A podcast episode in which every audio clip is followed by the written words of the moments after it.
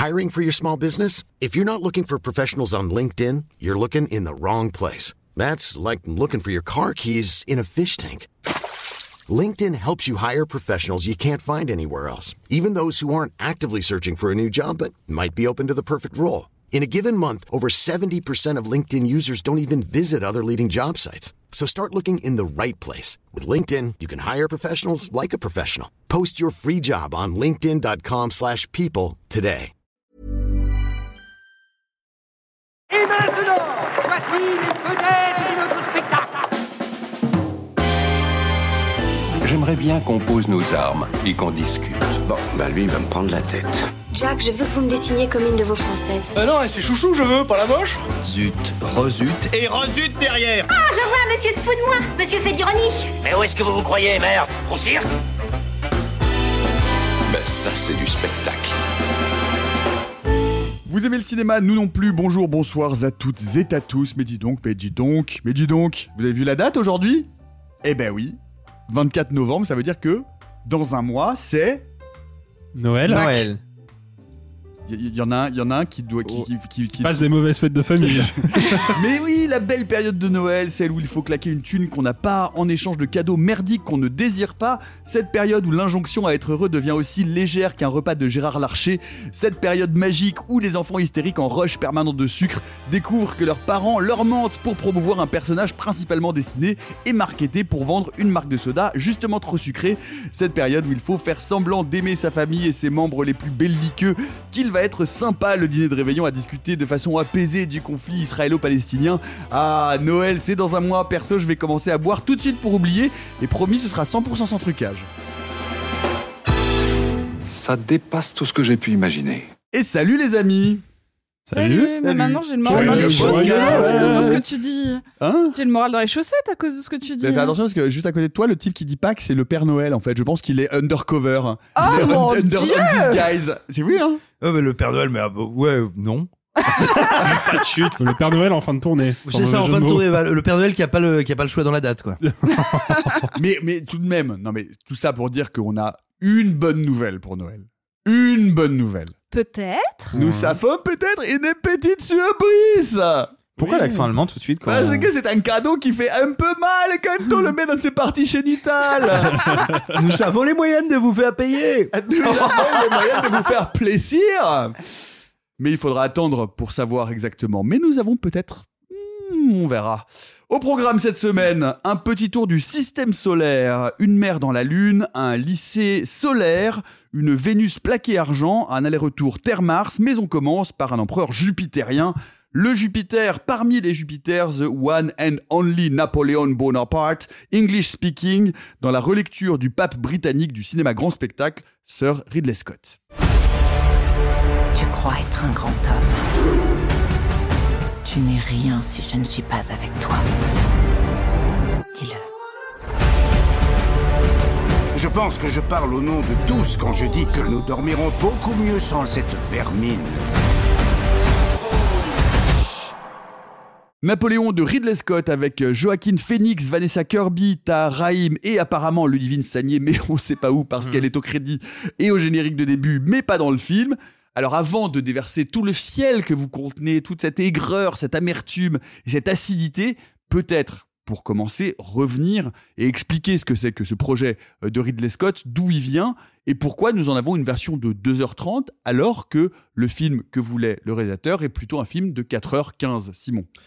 Alors, c'est pas tant le film que voulait le réalisateur qu'a priori la version qu'on pourra découvrir dans quelques mois, vu qu'on n'a pas encore de date de diffusion, sur Apple TV+, qui est euh, le principal euh, financeur du projet.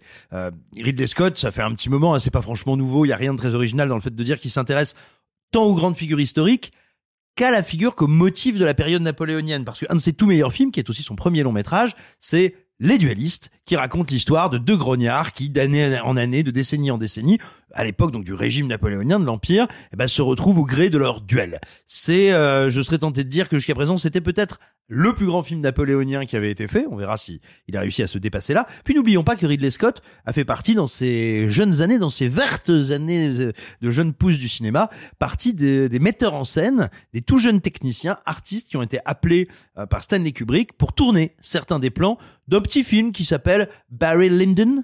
Donc, Quel accent, mon dieu. Yes, I know. Et donc, euh, C'est le film avec Vincent Linden ah, c'est son préquel, Euh, c'est son origin story. C'est ça. L'histoire de son père. Euh. Et donc, euh, comme quoi sa vie a fait être bien différente. Et donc, euh, et donc tout simplement, voilà, ce sont, c'est une période, des thèmes, une esthétique, des, un sujet, et donc aussi des types de personnages qui, qui l'intéressent depuis le début de sa carrière, depuis toujours. Euh, et quand on sait qu'il a, il a pensé à un moment, euh, toujours encore une fois dans ses jeunes années, à devenir metteur en scène en France avant de, de devenir un metteur en scène britannique puis hollywoodien au sens propre du terme, on peut se dire voilà, ça le travaille quand même depuis un moment. Et finalement, c'est assez logique parce que nous en France, on a tous une certaine image de Napoléon, alors qui peut être discutée, qui peut être discutable. Il y a des gens qui y voient le summum, on va dire, d'un certain panache français, euh, qui y voient la grande histoire de France. D'autres qui y voient euh, de manière, je dirais, un peu plus nuancée, un, un esclavagiste qui a essayé de faire les poches de la République et qui a été un massacreur sans pitié, sans nom, qui a ruiné ce pays et globalement assassiné son avenir. Voilà, il y a des points de vue nuancés, Euh, mais il faut savoir qu'en en dehors de France, en Europe, il est considéré comme un mini Hitler. Et pour les Britanniques, c'est très souvent un adversaire radical, terrible. Euh, et je le dis ça sans, sans moi avoir de rapport particulier à la question. Je veux dire, euh, il, est, il est souvent vu par les Britanniques, et il l'était en tout cas à l'époque, à l'époque de sa légende noire, euh, comme un tyran euh, brutal, extrêmement vulgaire, euh, sans pitié, et quelqu'un qui, qui a été une espèce de d'épine dans le pied euh, de la taille du Minnesota. Donc évidemment, quelqu'un comme Ridley Scott, tout francophile qu'il soit, n'a pas forcément une vision, on va dire, pro-napoléonienne ou de l'ordre de l'idolâtrie euh, concernant l'empereur. Mais tu, tu dis en même temps qu'il est francophile, donc justement sa francophilie pourrait laisser entendre qu'il va proposer euh, un portrait contrasté, euh, en tout cas intéressant ou euh, pas forcément à charge ou à décharge. Bien sûr, mais mais mais, mais d'ailleurs, je pense pas que lui l'envisage à charge ou à décharge pour une raison toute simple. Et puis après, je, je, je transmettrai la, la parole à mes à, à mes à mes, mes, mes maréchaux d'empire. Euh, euh, tout simplement, je, je je pense pas que lui l'envisage comme à charge ou à décharge. Il l'envisage, je crois, parce que vraiment, il y a il, il s'intéresse pas à la réalité historique. Je veux dire, c'est aussi proche de la réalité historique que la soupe aux choux est un un bon compte rendu des travaux de la NASA, quoi. Euh, et donc il faut Mais c'est pas le cas? Et non. Ah. Et, et donc. Pardon, non, merde, merde, pardon, pardon. non, non, j'ai rien dit. On pourra couper ça? Pardon, ouais. Non, mais je voulais pas, je voulais pas dévoiler. Non, non, faut le couper. Ouais, ouais, je sais. Et, et- et Spoil en réalité, majeur. il me semble qu'il utilise la figure de Napoléon euh, à une période qui est la nôtre, donc qui est pas anodine, comme une figure de celui qui fait pourrir sur pied la République, qui l'emmène vers l'il- l'illibéralisme, euh, vers l'autoritarisme, et qui va notamment refuser sa défaite quand elle advient. Euh, donc voilà, en gros, il en fait une figure trumpienne, euh, enfin d'autoritariste illibérale contemporaine. Donc il s'intéresse pas vraiment à la réalité concrète de Napoléon et je pense qu'il ne pense pas tant à charge qu'à décharge que euh, une réflexion sur ses passions humaines tant du côté de ceux qui suivent Napoléon que du côté de celui qui est euh, le dictateur quoi, le tyran, euh, ces passions humaines qui amènent comme ça à, à sous, sous, sous couvert de grandeur, sous couvert de dorure, à tout détruire sur leur passage. Euh, mais je Mais crois ce, pas qu'il ce programme-là, par ailleurs, euh, est assez alléchant aussi. absolument. Et c'est peut-être là que ça s'arrête malheureusement. Euh, on va faire un, un petit tour de table, Bah, Sophie. euh, la grande fresque historique, le film de guerre, de combat. Euh, c'est pas je- forcément ton genre de beauté, mais ça peut être séduisant quand c'est bien usiné. Ouais, mais alors après j'ai réfléchi longtemps s'il y avait des films de guerre purs et durs que j'aimais. La réponse est non. Euh, donc déjà, euh, c'est sûr que je pars pas euh, Fleur au fusil. exactement. Je cherchais l'expression. Sabre au clair. Donc, je vais me, me, me focuser sur des choses qui m'intéressent parce qu'en fait, le film n'a pas qu'une ambition euh, de, de mise en scène de combat que je trouve par ailleurs euh, pour certaines batailles plutôt bien faites, mais il essaye aussi de s'intéresser à sa relation avec Joséphine. C'est un pan très important du film, mais j'arrive pas à aller au-delà de quelque chose de très très très très très basique. C'est que euh, dans la réalité, euh, Joséphine est de 5 ans l'aînée de Napoléon. Et que pour jouer Joséphine, ils ont pris quelqu'un de 15 ans plus jeune que euh, Joaquin Phoenix. Hmm. Ça peut paraître un détail, on peut se dire c'est le cinéma, on s'en fout, euh, nanana. Je- En fait, ça me gêne pas que ce soit dans une dans une démarche purement hollywoodienne de devoir mettre une actrice bankable, sexy, attirante, tout ce qu'on veut ça à la limite, why not? Je, suis en désaccord, mais euh, c'est un système.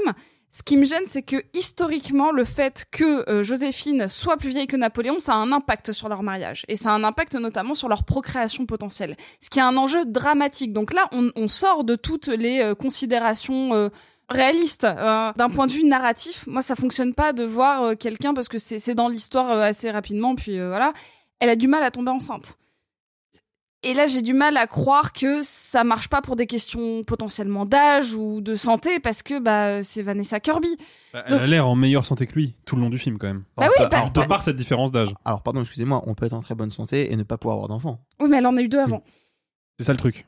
C'est que là, pour le coup, dans, le, dans, la, dans la réalité historique du couple formé par euh, Napoléon et euh, Joséphine, c'est ça? Parce que je Ouais. confonds toujours Joséphine et Eugénie, mais c'est Joséphine. C'est Joséphine. euh, le- l'âge a certainement joué un rôle parce qu'elle avait des enfants avant, Avant. et elle a pas pu en avoir Après. avec lui, donc c'est peut-être rentré en jeu. Et sachant qu'il en a eu, euh, film. et sachant qu'il en a eu euh, lui par la suite Oui. euh, avec une autre femme, on, on peut supposer qu'en tout cas il pouvait y avoir notamment à, à cause de, je sais pas, de raisons de santé extérieures, une ménopause précoce, mais il faut quand même avoir l'âge pour être préménopausé ou pour avoir des soucis non diagnostiqués.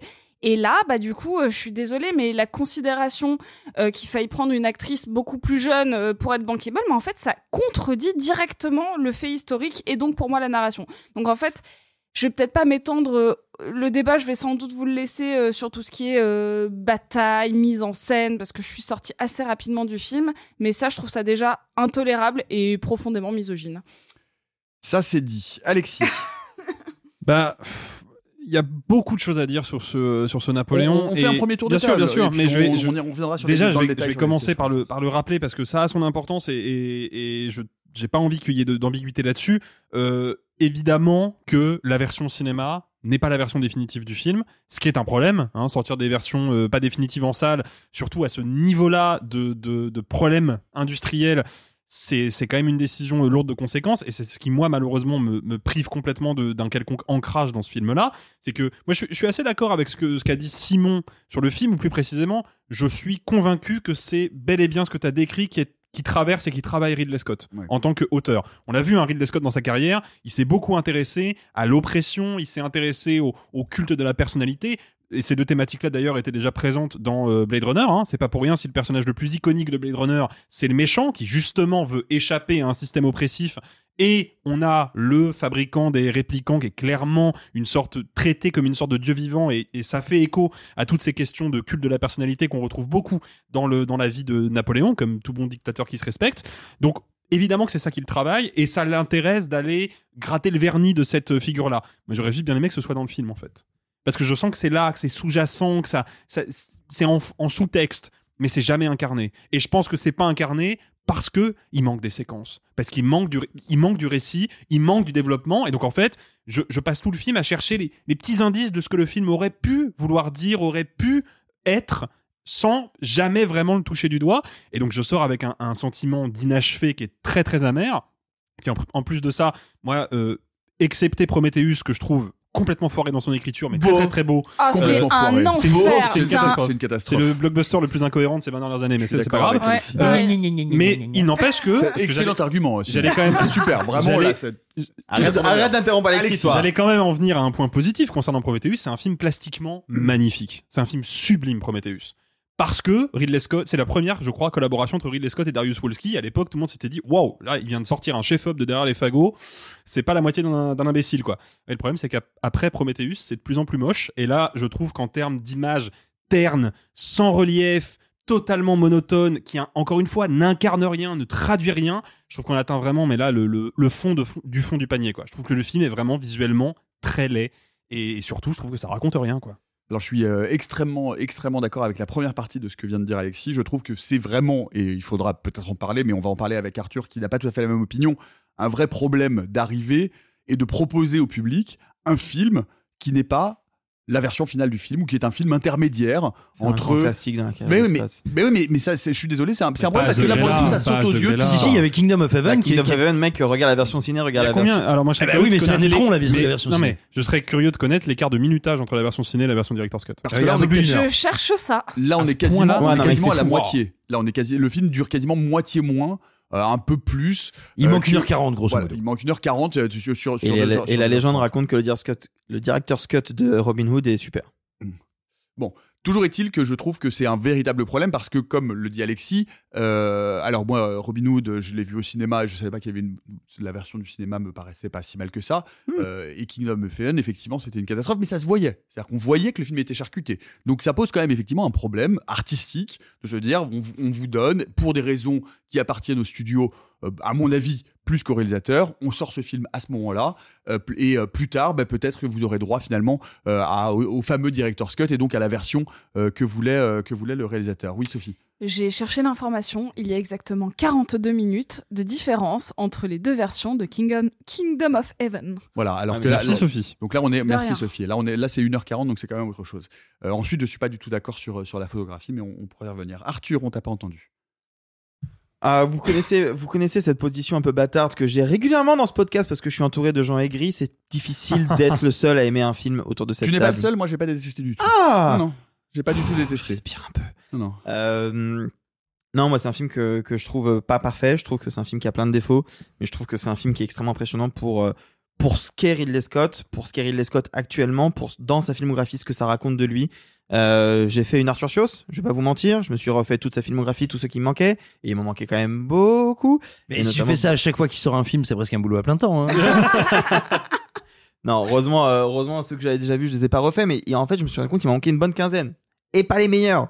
Parce que personne se souvient de Traqué ou euh, White Scale ou, euh, ou même 1492 Christophe Colomb avec Gérard Depardieu. Mais ça, c'est vraiment rigolo, ça. Ou même une, c'est comment ça s'appelle? Une euh, Goudière avec Marion Cotillard et, euh, Ouch. et Russell Crowe. Et euh, Didier Bourdon. Mais, mais oui, mais ça aussi, c'est génial. Bourdon, c'est- euh. C'est une pub Panzani ou MDMA, c'est incroyable. Sauf que le truc, c'est que ça me donne, comme à chaque fois, un peu de billes pour comprendre un peu mieux le cinéaste, qui est pour moi, je pense, un, un de mes cinéastes préférés. Enfin, le gars a quand même fait Alien, Thelma et Louise, Blade Runner.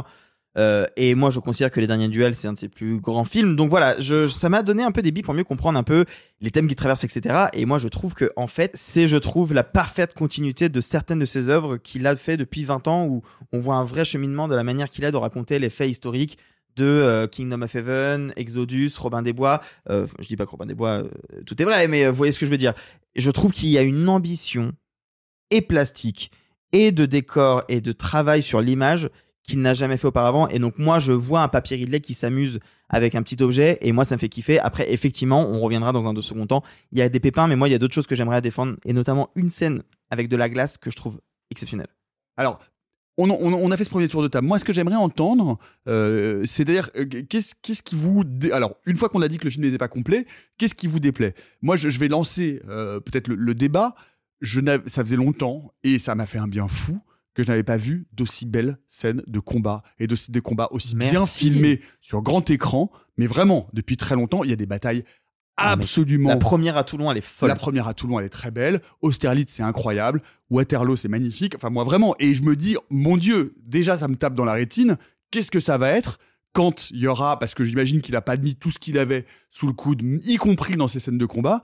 Qu'est-ce que ça va être quand on va avoir ces scènes de combat un peu étendues? Parce que vraiment, les moyens déployés, la photographie, la, la mise en scène, les mouvements de caméra, c'est épique et enfin ça fait du bien quoi. C'est c'est pas du fond vert, c'est pas du numérique. Alors, il y en a S'il y a du beaucoup. numérique, Il y en a beaucoup. Peut-être, mais sauf qu'il ne me saute pas Mais aux il ne yeux. se voit pas. Et il se voit pas. Ah non, non, mais vraiment. Hein. Et, et, euh, bon, c'est pas la peine de faire les yeux au ciel. Vas-y, parle. Son argument, c'est dire, bah si, ça se voit. Alors, non, mais, ça se voit mais- pas. Mais je suis, je suis, je suis assez d'accord avec Nicolas. J'espère qu'il a effectivement laissé euh, les meilleures scènes euh, pour la version longue, parce que là, en l'état, c'est très très embarrassant. Il y a deux scènes de bataille. Bon, Toulon, c'est un truc expédié dans la nuit. On voit euh, trois couillons, trois couillons qui se mettent de coups d'épée. Il y a un pauvre, un pauvre Joaquin Phoenix qui a 55 ans. C'est-à-dire, il est plus vieux que quand Napoléon est mort. Essaye de jouer un Napoléon de 23 ans. C'est d'un embarras total. C'est expédié en deux coups de cuillère à peau. C'est affreux. Et je crois que Sophie voulait dire quelque chose au sujet de la ville de Toulon. Juste, c'est pas Toulon, fin de la discussion. Non, ça, ça ne ressemble en rien à Toulon, c'est pas la même géographie. il y a pas... Après, oui. Non, je suis toute seule à le savoir, je voulais juste le préciser. Il Non, mais a... on, on voit bien que c'est pas Toulon. Sophie l'encyclopédie. Mais Ce sera ta- ce sera ta- mais, euh, ta- C'est- le seul truc- Il y a- y, plein de films qui se passent à, New York qui sont filmés à, qui sont filmés à Chicago. Enfin, Ah oui, mais ça- ressemble alors, pas à Toulon. ça- ça- ça- c'est juste que la, la- la géographie ne ressemble en rien. Ça ressemble presque plus à la côte niçoise, juste pour Hmm. dire on n'a pas de montagne sur la mer. En fait, c'est bien dommage. Oui, c'est bien dommage, mais c'est comme ça. C'est votre faute, Toulonnais. Mais c'est le point géographique. Et euh, non, alors moi, moi je suis un peu, euh, je suis vraiment très étonné devant euh, que les gens s'esbaudissent sur la dimension spectaculaire du film en général et sur les scènes de bataille que je trouve d'une pauvreté mais sans nom, mais vraiment sans nom. Euh, déjà tout bêtement, il faut toujours revenir, enfin il faut quand on peut revenir à comment un film est fabriqué pour euh, essayer de comprendre ce qui marche ou ce qui marche pas. Euh, ça fait, alors c'est pas nouveau, ça fait maintenant des années euh, que Scott est vraiment un des turiféraires d'une méthode qui consiste à tourner en turiféraire. Non mais, mais je l'ai tout à l'heure en mode en mode de Ah la ouais semaine donc on peut commencer tout de suite si vous voulez. Ah bah, tu Ah bah, allons-y. Alors Ding dong. Bah attends, laisse la définition à. Simon du coup. Bah, il- il- c'est un grand défenseur, mais il met en avant, il, euh, c'est un ambassadeur de cette technique. À l'origine, à l'origine c'est c'est du vocabulaire religieux, c'est un prêtre qui voue une dévotion particulière. Je retrouve meilleur au mot de la semaine que Simon. Ah c'est normal, c'est mon boulot. Vas-y, Simon. Et donc, Lui il est c'est un- critique ciné, moi je suis saltimbanque, tu sais. oh là là. c'est un turiféraire de. Porteur dans son soir exactement. Mais mais mais mais. Voilà. mais- Bon, vas-y vas-y, c'est un turiféraire donc. C'est donc un un turiféraire du, du tournage en multicam, c'est-à-dire tourner les séquences avec plusieurs caméras. Sur Napoléon, il est entre 5 et 11 caméras par scène. C'est pas nouveau dans sa carrière, hein, ça fait très longtemps qu'il en- emploie ça, mais ça fait pas si longtemps qu'il l'emploie sans pellicule, et ça fait pas si longtemps qu'il en a plus rien à foutre de la mise en scène. Je veux dire, si vous regardez, ben, alors excusez-moi, si vous regardez la différence entre le multicam de Gladiator, le multicam de Cartel et le multicam ici, il y a un truc qui est incroyable, c'est que littéralement, ça annihile toute forme de point de vue. Le point de vue n'est plus que dans l'écriture des personnages, dans l'écriture des scènes, dans les plans, dans la découpage, il n'y a pas de point de vue. Il y a éventuellement une certaine idée du spectaculaire, mais une certaine idée du spectaculaire qui est toujours drivée par l'idée bah, de ne pas de ne pas filmer les secondes équipes, de ne pas filmer les autres caméras. Je trouve que ça aplatit et aplanit tout, sauf quand t'as des grands plans numériques. Ça oui, effectivement, là ils peuvent se permettre des trucs. Ce plan zénital de la glace qui explose, machin. Oui, c'est joli, c'est un, un très joli plan de, de docu-fiction. Pour moi, ça me raconte pas grand chose. Et c'est un problème qui est récurrent dans la mise en scène du film, à part deux séquences avec Joséphine et une fameuse scène euh, en, en, en Égypte, la scène de confrontation avec la momie, où là, il y a effectivement des idées de mise en scène, des idées On de des combats donc euh, tu t'éloignes un peu. Oui, du mais c'est un plan qui arrive littéralement après un combat. Mais moi, les combats, je trouve qu'ils sont très pauvres. Euh, ce sont des espèces de rétrécissements euh, un peu délirants de situations historiques qui étaient assez intéressantes en soi, mais pourquoi pas? Enfin, je veux dire, euh, Austerlitz, Austerlitz, c'est quand même un truc. Pardonnez-moi, c'est une redite euh, assez brouillonne et assez rapide d'une des batailles, d'une des, des très bonnes scènes d'ailleurs du du roi Arthur produit par Michael Bay. Euh, bon bah Waterloo, clairement, il s'en cogne. Hein. Euh, il a il a envie ni de la chorégraphier, ni de la raconter, ni de la monter. Le montage, c'est quand même atroce. Enfin, ouais, moi je, je comprends pas du tout le, le- le- comment est-ce qu'on peut être satisfait par la dimension spectaculaire. Mais pour moi, j'ai le même problème de mise en scène avec tout le film. Alors, je pense qu'il y a une partie qui vient, et vous l'avez déjà évoqué, du montage extrêmement charcuté de l'ensemble, ce qui fait que je j'ai une idée de la mise en scène qui est très parcellaire à, à côté de ce que voulait faire euh, Ridley Scott. Et voilà, je, je le dis en préambule, mais mais vraiment pour moi il y a un énorme problème. Pour moi c'est un film, encore une fois, je le dis, qui n'a pas de point de vue en termes de mise en scène. C'est-à-dire que le scénario, les interactions avec les personnages nous disent, en gros, euh, Napoléon est un idiot qui est fasciné par une femme qu'il ne peut avoir, qu'il ne peut posséder, qu'il ne peut dominer, et il va tout faire pour essayer d'atteindre et de toucher à, sa grâce personnelle sans jamais y parvenir. Ok, c'est dans les dialogues, c'est pour partie dans la direction d'acteur. Je ne vois jamais la caméra, ou presque, traduire ça. Parce qu'encore une fois, il tourne avec plein de caméras, il fait un éclairage qu'on appelle un éclairage flat pour après faire de l'étalonnage numérique que je trouve très laid, mais bon, ça c'est subjectif, mais en tout cas très grossier, très épais en post-production. Et donc du coup, moi j'ai un film qui n'a pas de point de vue de mise en scène et pendant 2h40, c'est exténuant de néant quoi.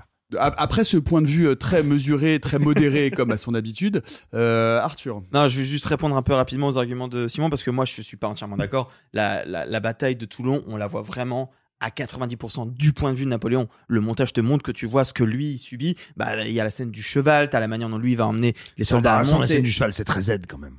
Mais c'est Oui, génial. mais ça marche, c'est super. Non mais c'est attends, le- l'idée, l'idée, l'idée non mais attends, il y a un truc qui est très bête que le- peut-être que les gens ne savent pas, mais moi que j'ai découvert en redécouvrant une grande partie des films de Ridley Scott et je vais pas vous mentir, je n'avais pas vu Kingdom of Heaven, j'avais pas vu euh, Robin des Bois, j'avais pas vu plein de ces films-là un peu épiques et gore, etc. Ridley Scott c'est toujours extrêmement sanglant et c'est quelque chose qui m'a qui m'a frappé parce que j'ai vu des films de guerre, j'en ai vu, euh, je vois un peu comment on peut traiter ce sujet-là a- actuellement. Depuis 20 ans, je trouve que Ridley Scott est le seul qui montre la violence des conflits et à quel point c'est des souffrances physiques hardcore. Et en fait, je suis désolé, mais quand on voit le cheval, tu, tu peux trouver ça zen. Moi, je trouve que c'est une idée folle parce que, en plus, c'est une histoire vraie. Mais au-delà de ça, tu vois la bataille d'Austerlitz, tu vois le sang qui se mélange à l'eau, tu vois à quel point un coup, un coup de canon, ça te détruit un corps humain. Je suis désolé, j'ai jamais vu de scène de bataille qui me raconte ça, de cette manière-là. Et en fait, il y a plein d'éléments comme ça qui me laissent à penser que je trouve que le film est, est impressionnant. Tu parlais du, du, du travelling, euh, comment c'était quoi ton terme? Un plan zénital comme ça. Le plan de- zénital euh, de de la Starlit. glace. Il faut savoir qu'effectivement, il a un peu grossi le trait. La bataille de Starlit, c'était un des un des moments de la bataille où il y a eu effectivement des soldats qui ont été tués. Il y a eu peut-être un millier de morts sur la glace. Bref, le fait est que moi, je vois un cinéaste qui me dit, ok, filmer la guerre, filmer des combats, à un moment, ça me fait chier. Comment je peux essayer d'apporter quelque chose de nouveau dans mes mise en- scène, dans la manière de montrer la violence de tout ça? Et ben, l'idée de la glace, c'est brillant. Et moi, je trouve que tout ce qui en découle, c'est incroyable. Water- je suis peut-être un peu moins fan de, Waterloo. Elle m'a un, un peu moins impressionné parce qu'en fait, c'est juste des grandes, euh, des grandes terres avec plein d'armées. Ok, moi, je trouve que c'est vraiment sur sur Starlit où vraiment il me fout une claque. Mais par contre, moi, je trouve qu'il y a un point de vue à chaque fois. Moi, vraiment, je, je, je, ne suis pas d'accord avec Simon et ça va être un débat de euh, j'ai raison, non, j'ai raison. Mais moi, je, moi, j'ai un point de vue à chaque fois. Je vois où est-ce qu'il veut mettre sa caméra, je vois ce qu'il me raconte et je comprends tout à fait euh, ce que même le montage que je trouve un petit peu charcuté. En fait, je vais pas vous mentir, moi, je pense que la version longue, on aura surtout beaucoup plus de Joséphine, mais euh, pas plus de bataille. Alexis, sur cette question euh, de la façon, est-ce que les batailles elles sont épiques? Est-ce qu'elles t'ont séduite? Bah, moi, je suis un peu, en euh, vrai, je suis un peu entre les deux parce que non, je j'irai pas jusqu'à dire que c'est bâclé. Moi, j'ai dit ce que je pensais de la photographie du film, qui est pour moi un vrai problème. Il n'empêche que je trouve qu'effectivement, Ridley Scott a un vrai talent et c'est même d'ailleurs une de ses marques de fabrique pour filmer des scènes avec énormément de figurants, énormément d'événements en multicam. Il en a fait son, son, son identité et il y a des films de Ridley Scott qui sont, mais extraordinaires de ce point de vue-là. Moi, je pense à La Chute du Faucon Noir, qui est Bah probablement l'un des meilleurs films de guerre récents et qui fait une utilisation du multicam qui est mais à qui est sidérante. Ouais. Si vous avez l'occasion de regarder les, les- le film, je l'avais fait en tout cas en partie, de regarder le film à vitesse réduite, vous vous rendrez compte à quel point le découpage est millimétré, mais c'est impressionnant. Je suis, je suis pas aussi dithyrambique que toi, Arthur, sur les scènes de bataille, que je trouve par ailleurs vraiment divertissantes et vraiment prenantes. Moi, je, je- je reconnais que j'ai été impliqué dans ces scènes-là. Mais encore une fois, et là je suis un peu obligé de rejoindre Simon là-dessus, il y a un problème de point de vue. Et en fait, c'est surtout que j'ai l'impression, et je pense que c'est encore et toujours lié au fait que le film qui sort en salle est amputé deux heures. À la fin du film, je ne révèle pas euh, comment, mais c'est pour le coup asséné de manière très littérale, le film nous dit voilà le bilan de Napoléon. Voilà le bilan de tous les morts des campagnes napoléoniennes. Et ce qui est une manière presque de nous dire genre Napoléon est pas loin d'être un génocidaire tellement il a, il a tué des gens et causé la mort des gens sur les champs de bataille. Je suis complètement d'accord avec ça. J'aurais du coup bien aimé m'intéresser un peu aux soldats en fait. Parce que là, passons outre la dimension spectaculaire de ces scènes-là, j'ai l'impression de voir des petits soldats de plomb se faire éclater sur, euh, sur un terrain de jeu par un gamin de 8 ans en fait. Je n'ai à aucun moment le sentiment de voir des êtres humains qui souffrent. À aucun moment. Même quand ils ont froid et qu'il y a la, Mais le ça dure passage en 30 Russie. secondes. Le C'est film un fait training 2h40. montage de 30 secondes Enfin, je suis désolé, mais la bataille d'Austerlitz, ça doit bien durer 10-12 minutes, montre en main, voire un peu plus. Pendant ces 10-12 minutes, le seul personnage dont je perçois l'humanité à l'écran, c'est Napoléon. Les soldats, ils meurent, je les vois mourir à l'écran, je m'en fous complètement. Il n'y a pas d'implication émotionnelle. Et Allez- ça, encore une fois, pour Mais le c'est mec qui a filmé c'est la chute du Alexis, Faucon Noir, c'est c'est quand même un mais c'est problème. comme ça qu'ils voient les- Alexis, c'est son armée Il y a, aussi. il y a- il y des gens démembrés tout au long du film quand ils tirent, à- quand ils tirent à- à- sur, sur les sur les contre-révolutionnaires au canon. Il y a une nana c'est- qui s'est oui. fait arracher le pied. C'est c'est la, c'est la seule scène. mais non, mais non, sur mais- Austerlitz, tu vois des jeux, tu vois des gens démembrés. Enfin, c'est- mais c'est je, les, oui, je vois des gens démembrés, mais je n'en ai rien à foutre. Je ne les connais pas, on ne s'intéresse pas à eux. Ça- Je ça- ça- je rejoins- Mais je suis euh, désolé, c'est vrai. Non. Encore une fois, moi, dans, dans Black Hawk Down, il y a un moment où il y a un, un pirate de, de, de Mogadiscio qui se prend une roquette et qui littéralement explose. Et il y a toutes ces tripes qui viennent couvrir la caméra. On fait difficilement plus viscéral que ça. Et je peux vous dire que cette mort-là, moi, quand j'ai vu le film, je me la suis pris dans la tronche, quoi. Et surtout, elle intervient à un moment où on est du point de vue des Américains et d'un coup, bam, décrochage et on nous montre ce qui se passe dans le camp d'en face. Et c'est de la chair éparpillée et c'est hyper gore. Là, je suis désolé, le moment le plus gore du film, c'est effectivement quand il réprime les, euh, les manifestants euh, euh, à Paris. Un plan. Et c'est quand le cheval se fait exploser avec un boulet de canon. Deux plans. Bah, je suis désolé, mais Non, deux plans euh, il y a des boulets qui, il y a des boulets qui tombent sur les Oui, soldats. mais alors- bref, Qui tombent- qui on va tombent- pas être d'accord. Non, on va mais pas je être suis d'accord. il y a pas- pas on va d'implication émotionnelle. Oui, si tu peux- si tu veux pour toi, moi ça n'a pas été mon cas. Sophie. Non, bah je, en fait, je, re- je rejoins Alexis juste sur le côté, euh, pour moi, petit soldat. C'est-à-dire que si c'est du point de vue de Napoléon, moi j'ai eu vraiment du mal à saisir euh, ce qu'il voulait dire de ce personnage-là. J'avoue que c'est un truc qui m'a un petit peu euh, désarçonné parce que euh, on est de son point de vue là, enfin de son point de vue à lui. Il y a son histoire d'amour qui est à la fois censée l'humaniser d'une certaine manière parce que il a une relation complexe euh, avec sa compagne, avec les femmes, avec son rapport à l'amour de manière générale. C'est quelque chose de très intime. C'est quelque chose qui qui vient en plus, qui est forte, forcément du fantasme. Ça, on pourra jamais savoir ce qui s'est passé dans son âme. On pourra jamais savoir ce qui s'est passé dans son cœur. On pourra jamais savoir vraiment comment il a regardé Joséphine. On a des lettres. mais On on a ses correspondances, quand Ouais, on même. a Non. énormément des lettres. non mais en- Des lettres. c'est des lettres. C'est-à-dire que mais même si on avait, euh, euh, on pourra jamais, un historien ne pourra jamais savoir ce qui s'est vraiment passé entre deux personnes. On n'était pas là, on n'était pas dans leur lit, on, on ne saura jamais qu'une partie des choses. Donc il y a forcément du fantasme et ça existe dans tous les films historiques et c'est pas grave. Mais donc on choisit ce qu'on veut, en, on veut en raconter. Si on veut les mettre distants, pas distants. Si on veut les mettre très sexuels, pas très sexuels, ça c'est libre à lui.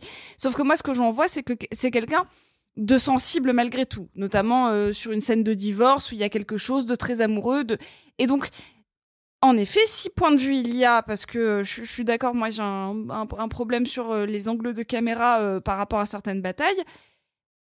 Moi, on voit ce mec qu'on a un peu humanisé et on me filme les batailles comme bah, des, petits soldats de bois et et je sais pas, il y a quelque chose qui me manque. Que ce soit soit de, l'intensité de je suis un, un dictateur complexe et donc du coup cela ne m'atteint pas, mais j'ai pas l'impression que ce soit ça non plus.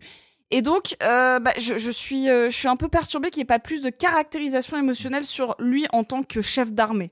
Justement, ce que tu décris malgré tout, c'est qu'il y a bien un point de vue, c'est le sien. Et que le point de vue de Napoléon, c'est que bah, il n'y a pas de soldat humain, que c'est vraiment pas ça qui l'intéresse, que c'est de la stratégie, alors qu'il n'est pas, pas présenté comme quelqu'un de brillant, et que du coup, on n'est pas du si on colle à ce point de vue-là, on n'est effectivement pas du point, pas du côté de la boucherie, puisque cette boucherie-là, finalement, peu importe. Et lui, par ailleurs, de son point de vue, c'est aussi le courage de cet empereur qui va sur le terrain, qui pousse ses troupes, qui va et qui va combattre lui-même au lieu de rester sur les lignes arrière. Et c'est ça, on le voit et c'est montré à plusieurs reprises euh, de manière assez assistante. Et ça, il me semble quand même que c'est tout de même un point de vue. Arthur. Non, mais parce que moi, je suis complètement d'accord avec Nico. Et en plus, euh, c'est quelqu'un qui se croit être un brillant stratège, qui va peut-être l'être à un instant T, mais qui ne va pas du tout l'être et qui n'a jamais à le reconnaître. Et ça, c'est pas Ridley Scott qui te le dit. Tu le vois à travers le personnage et tu, c'est le point de vue du film. Le film te raconte comment Napoléon a vécu ça. C'est hyper intéressant d'avoir raconté ça à travers Joséphine. Tout le monde connaît les lettres et, et, euh, et l'échange qu'il y a eu autour de cette relation-là. Personne ne sait quel impact ça a eu concrètement sur le Napoléon sur le terrain.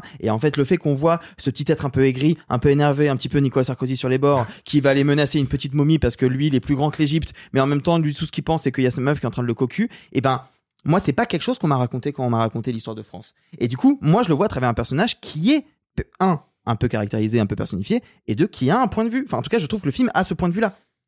Alors, je, C'est bon. vraiment, je le comprends pas. Euh, moi, non, je te dirais que le scénario, à ce point de vue-là, pas, à mon sens, la mise en scène, presque jamais. Mais je voudrais néanmoins aller sur le, sur le thème sur lequel vous allez euh, tous les deux, euh, Sophie et Arthur, parce que pour moi, c'est ce qu'il y a de très intéressant dans le film. Même si je trouve la version qu'on nous a montrée globalement ratée, ratée au point même de d'éventuellement de d'amputer beaucoup le jeu de euh, de Joaquin Phoenix que je trouve incroyablement mauvais, mais parce que je pense qu'il me manque des morceaux du film. J'ai pas, j'ai pas son arc complet, mais en l'état, j'ai l'impression qu'il joue la constipation. Point.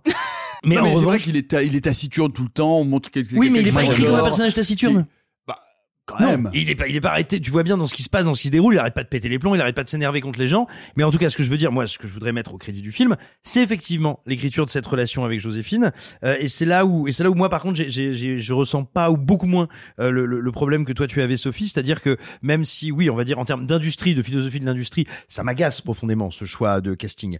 Néanmoins, je trouve que dans l'écriture des personnages, étant donné que moi, ils arrivent à me faire ressentir que cette femme a beaucoup plus d'expérience sociale et mondaine que lui, Mm. qu'elle le maîtrise. Enfin, en gros, je veux dire, elle lui claque les couilles à coups de tapette à mouche dès qu'il s'approche et dès qu'il veut faire le malin. Quand il est cocufié, il arrive en disant ah, je suis un gros bill, moi, je mets tous tes meubles dehors, t'as vu, comme euh, wa wa wa. En trois répliques, elle le met à genoux, elle le Ah transforme ouais. en flaque. Ça, c'est incroyable. Donc je trouve que le film arrive un petit peu à, à contrebalancer ce problème-là. Pas intégralement, mais en partie.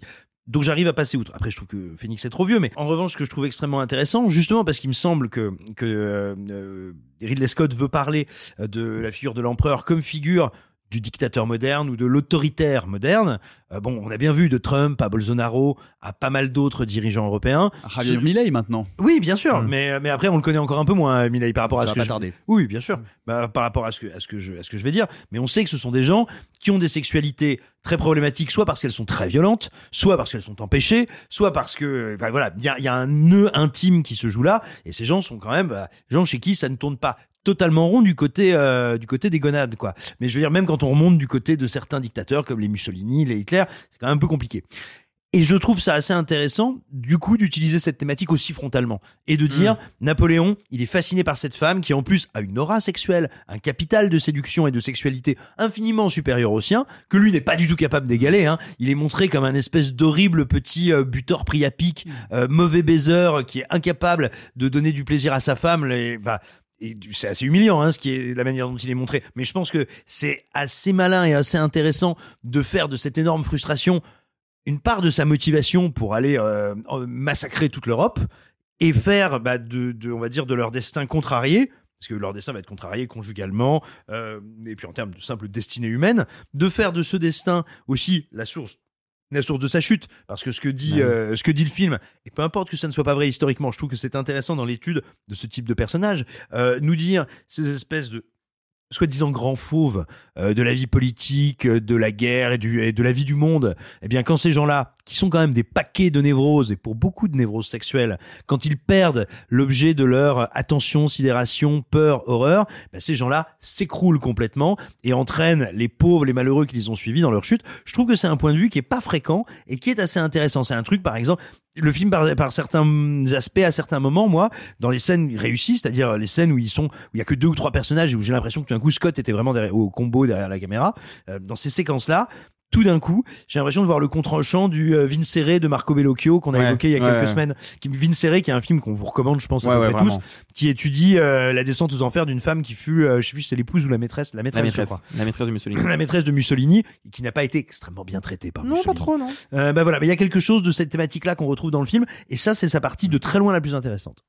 Sophie sur euh, ce lien entre les deux personnages et sur la partie parce que moi moi je trouve que c'est là où c'est là qu'apparaît pour moi le- de façon la plus criante le fait que qu'il s'agit d'un film qui n'est pas terminé et que ce n'est pas la version euh, finale c'est la succession des scènes. C'est-à-dire que vraiment l'enchaînement Ah, ça. chronologique est parfois vraiment terrifiant parce qu'on a un petit bout euh, d'Apollo Joséphine Avec des petits cartons, enfin avec, des, ça, avec des petits écrans texte, euh, et genre. puis euh, une grosse bataille et puis paf il est revenu. Et puis enfin il y, a une- il y a une sorte vraiment de- d'enchaînement d'une lourdeur d'une patauderie et d'une vulgarité presque euh, que, que vraiment de, de superposer de dire ah ben vous voyez là il vient de tuer plein de gens mais quand même il retrouve enfin c'est- je trouve ça d'une Il vient de tuer plein de gens, mais là, il voudrait une petite levrette euh, snackée. ça. Non, mais c'est littéralement ça. C'est hein. un peu ça Sophie En fait, je, en- en- après Napoléon, je me suis fait une réflexion, c'est qu'il y avait deux catégories de films. Il y avait ceux que j'avais pas compris ou que j'avais, ou- auxquels dont, dont j'étais complètement passé à côté, mais que j'avais envie de revoir. Et il y a ceux où plutôt crevé, et celui-là c'est plutôt crevé. Donc euh, j'ai vraiment passé un horrible moment. C'était vraiment un des, pour l'instant une des pires séances de mon année. ah oui à ce point là Mais oui, Ah ouais. c'est-à-dire qu'il y a rien qui m'a accroché. Il n'y a pas une un dialogue. Déjà, parlons des dialogues. Il y a un truc euh, parce qu'on l'a pas encore évoqué. Il y a dans le cinéma, c'est pas rare de changer la langue. On change la langue, on le fait comme ça. Genre là, euh, ils parlent tous anglais. Ouais, mais quand ils se battent contre les Anglais, je suis désolée, il y a un truc qui fonctionne pas. Et, et je, enfin, je peux pas m'empêcher d'y penser. C'est-à-dire que c'est soit parce que je suis à ce point-là pas rentrer dans le film, mais quand je vois Napoléon aller à Toulon en parlant anglais, ça me saoule. Quand je, les vois, quand je le vois genre combattre les Anglais en parlant anglais, ça me saoule. Et quand je, le- je, je, je l'imagine écrire ses lettres, mais en plus c'est ponctué de petits Monsieur, Madame, oh là là, et genre je suis en mode mais c'est pas possible de faire des erreurs comme Bon, ça. tu, tu me fais penser à Kenneth Branagh en faisant Hercule Poirot Arthur En vrai, je suis globalement d'accord avec Sophie, mais je vais me faire l'avocat du diable. 90% des gens vont le voir en VF. Et il est pas impossible qu'ils gardent les anglais en anglais euh, pour la VF et que du coup t'as un Bah, contraste euh, de langue. Mais je suis d'accord avec toi, moi c'est une de mes limites, c'est comment cet homme qui a autant détesté les anglais peut être on est plus En sensible anglais. à ça parce que c'est français que parce que c'est l'histoire de France Ouais, et qu'on devient touchy parce que moi je peux pas je peux pas je peux pas attaquer le film là-dessus parce que Non, je sais que plus, je sais que le Ferrari de Michael Mann il parle tous anglais qu'un Ouais, accent italien et Ah, voilà, eh je- oui, mais pas après, pas- ça, c'est Et normal. je suis C'est comme le respect de l'histoire, c'est comme le respect de sur- l'histoire. On peut pas attaquer le film je trouvais ça déplorable aussi. Hein. Ah bah ouais, mais parce que t'avais Jared Leto. Eh Et sur, et sur Ça le- devient et un sur autre le- accent, là. le- le- le- ce- Monseigneur euh, Amorza, et et du Vatican. eh, Monseigneur Amor, c'est l'exorcisme. Juste petite point de précision, quand tous les personnages sont censés parler la même langue et que du coup tu changes la langue, sur ta crédulité, ça- c'est autre chose. Là, quand il se bat contre des gens dont c'est censé être la langue, c'est pas pareil. Alors, c'est- comme les problèmes de parachronisme. Oh Ding, ding, Un ding. deuxième? C'est- C'est c'est- c'est presque Noël, j'ai envie de vous faire plaisir, j'ai envie de vous régaler. Parachronisme, c'est une erreur de chronologie qui consiste à placer un événement plus tard qu'on ne le croit. C'est un parachronisme. Ah. Simon. Alors, oui, il y a- il y, a quelque chose que j'aimerais évoquer qui est pas tant un reproche que je fais au film, euh, qui est plutôt un regret. Mais je pense qu'il y a un regret, c'est c'est quelque chose de, qui forcément ou probablement n'a peut-être pas euh, heurté, touché, intéressé Scott, mais qui à mon sens est indispensable pour comprendre ou pour proposer une interprétation de Napoléon et qui est complètement absent du film, c'est ses origines. On entend mentionner deux trois fois qu'il est corse. Bon, ok, sauf que je pense, tu vois, si t'es anglophone ou même si t'es un Français qui connaît pas bien l'histoire de France à ce moment-là, tu comprends pas exactement ce que ça recouvre. Donc ça, c'est Mm. pas pour faire un reproche au film, c'est peut-être pour dire un peu à nos auditeurs, euh, comprendre deux trois choses. Et puis, je y prends un malin plaisir parce que il se trouve que beaucoup des idolâtres de Napoléon sont des gens assez orientés à droite qui oublient des fois que Napoléon, euh, s'il était né trois mois plus tôt, n'eût jamais été français. Et qu'en fait, Napoléon, il est à ce point-là français, il est à tel- tellement représentatif de l'identité française que quand il arrive à l'Académie royale de- des officiers d'artillerie, là où il va être formé à la guerre, eh bien, il ne parle pas français. Et pour cause, il s'appelle pas Napoléon Bonaparte, il s'appelle Napoleone Bonaparte. Et il va franciser son nom pour pouvoir épouser notamment eh bien celle qui deviendra l'impératrice qu'il finira par répudier. Euh, Et donc mais- il parlait pas anglais. Pardon. oui, bien sûr. Non mais, non mais tu vois, ça m'y avait pensé. Mais ce que je veux dire, c'est que tu expliques quelque chose de sa soif de monter en puissance, de monter en grade. Lui qui vient de la toute petite aristocratie corse, méprisée par les nobles français. Tu comprends quelque chose de son parcours. Et je trouve triste de ne pas l'évoquer dans le film parce que c'est quand même une clé psychologique énorme. C'est pas pour rien euh, que Joséphine elle le fascine elle représente cet ancien monde la noblesse la noblesse en plus qui a été traînée dans le caniveau et qui a encore tout ce capital mondain je trouve que si on n'a pas cette clé là mais peut-être que ce sera dans la version longue hein, on, on perd quand même quelque chose j'avais envie de l'évoquer autour de, autour de cette T'as assez raison. Moi, moi, c'est quelque chose qui me réjouit, euh, para- paradoxalement d'ailleurs, dans, dans ce film qui est quand même globalement répudié euh, par à peu près tout le monde et par une grande partie de la critique française. Euh, tout le monde crache dessus. Et ce que j'aime bien, c'est que quand, quand on voit un peu les réactions que ça suscite sur les réseaux socials, euh, donc les droitards napoléonistes sont, sont- sont vénères, ils en peuvent plus, ils ont la bave aux lèvres parce que On a fait pipi sur leur maman, hein. Parce qu'on l'a fait, voilà, c'est ça, parce que c'est parce que historiquement ça n'est pas blablabla. Bla, bla, et puis il y a les, il y a, il y a- il y a les gauchistes qui disent oui, mais de toute façon c'est un petit dictateur. Enfin bref, bref, tout le monde est énervé. Et du coup, moi, le fait que ce film agace absolument tout le monde de, de- des deux côtés de l'échiquier politique, ça me, ça m'amuse assez. Non, moi je suis d'accord avec toi. Moi, c'est une des raisons pour lesquelles j'aime autant le film, c'est que quand je l'ai vu, parce que moi je l'ai découvert un petit peu avant vous, je vous ai dit littéralement, moi ça me fait plaisir parce que c'est un film que seul un étranger aurait pu faire. Un Français ne pourrait pas raconter Napoléon de cette manière, avec ce point de vue-là, avec toutes les faces sombres que essaye de raconter Scott. Et je savais pertinemment que ça allait agacer la droite. Alors c'est marrant que eux ils tiquent vraiment sur la langue anglaise. Moi je pense que les- les- en fait ils n'ont pas encore bien vu le film et je pense que là dans le week-end ils vont péter un plomb sur la représentation, bah, comme le dit Simon, dans l'intimité, la sexualité, la débilité sociale et, euh, et le fait que c'est pas un génie militaire, c'est l'homme qui est responsable de littéralement la mort de 3 millions de Français qui a empêché la France de prendre 3 le millions d'Européens, Euh, enfin pas, pas que français. hein.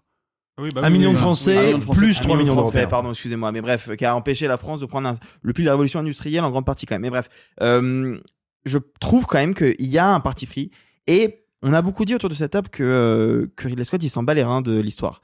Eh Ben c'est vrai, en même temps, pas tant que ça.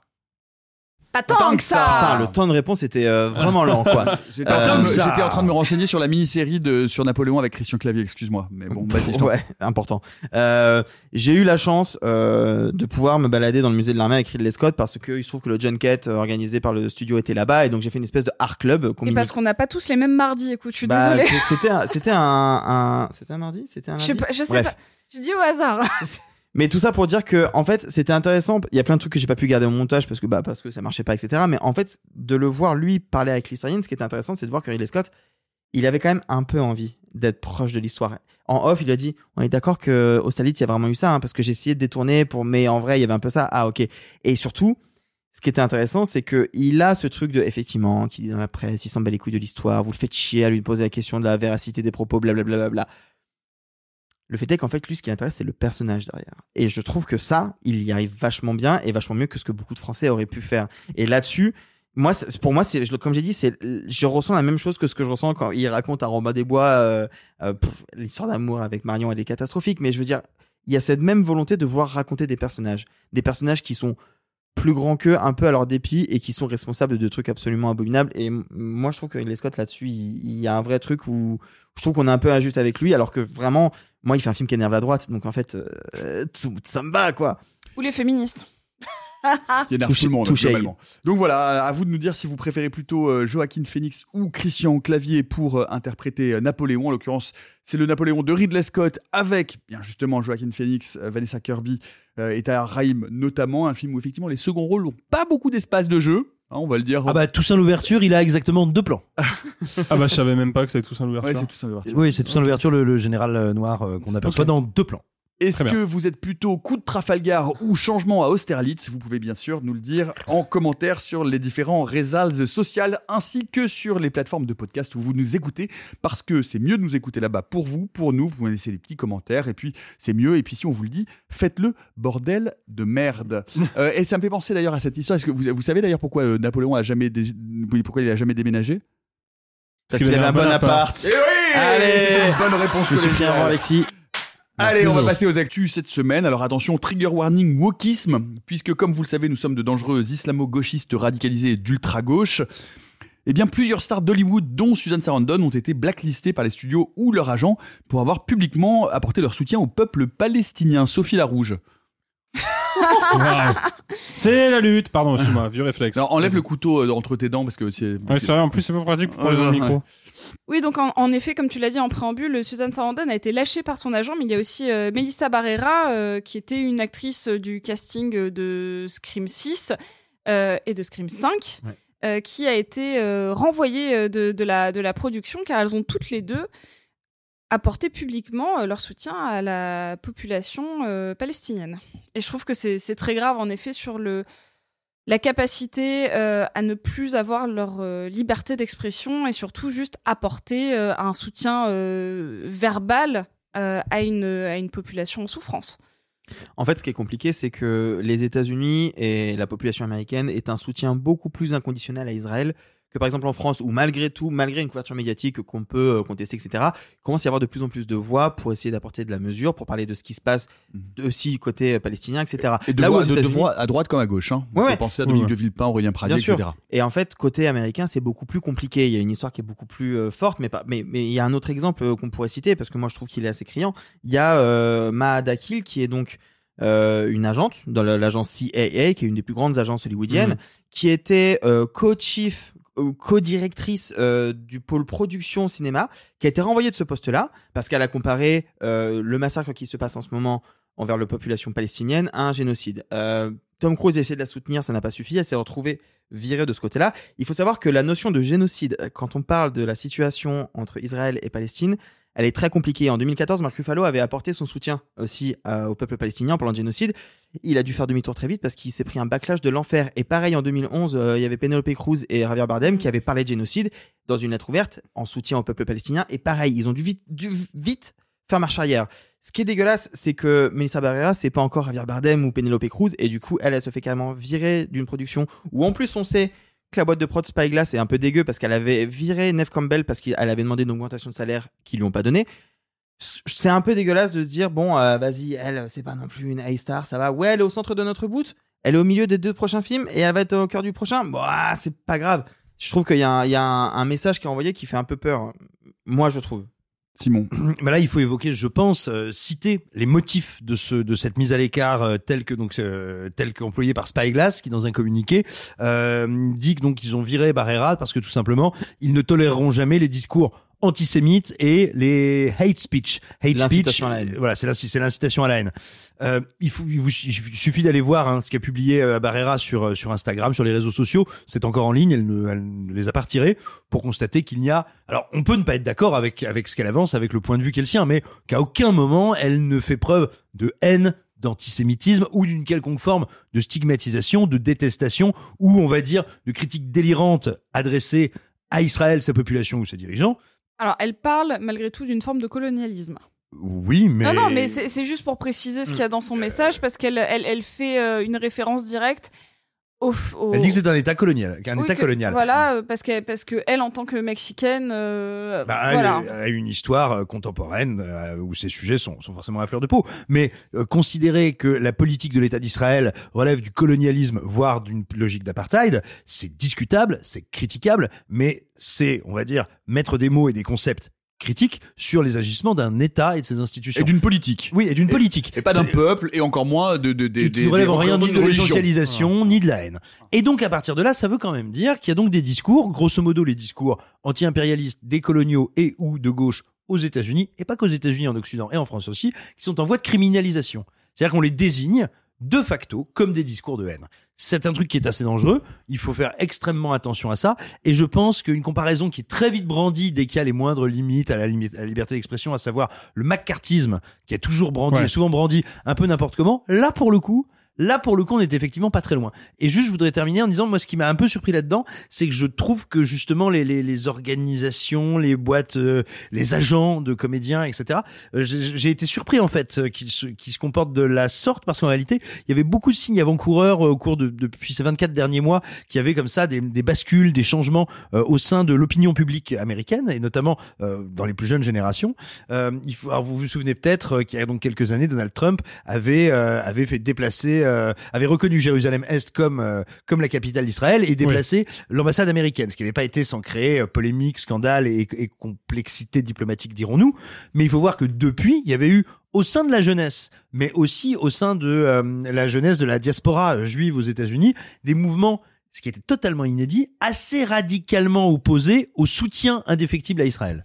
Et c'était assez exceptionnel dans le, on va dire, dans l'histoire des idées américaines ces dernières décennies, mais ça a été assez important, suffisamment pour que le New York Times euh, y consacre plusieurs gros reportages. Et, et je suis assez étonné que euh, les studios américains, qui d'habitude sont quand même très à la pointe en termes de euh, captage de l'opinion, de ressenti, de euh, soft power, ben je te dirais qu'il n'est pas réalisé à ce point-là que le soutien indéfectible à Israël n'allait plus de soi pour une partie tant de leur talent que de leur public. Je suis assez surpris qu'ils se, qu'ils ne l'aient pas vu venir.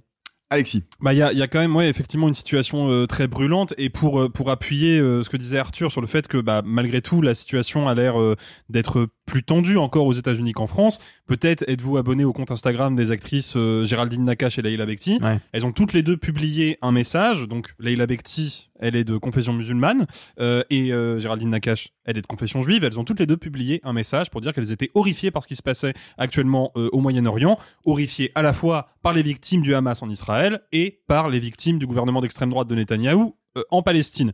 Donc Jusqu'à preuve du contraire, les carrières de Leila Bekti et de Géraldine Nakache vont très bien et ça n'a pas fait grand bruit, ce qui laisse effectivement supposer que on a quand même sur cette question-là un rétrécissement de l'espace d'expression libre euh, aux États-Unis, y compris pour des personnalités publiques qui ont d'ordinaire quand même une certaine influence et un certain poids.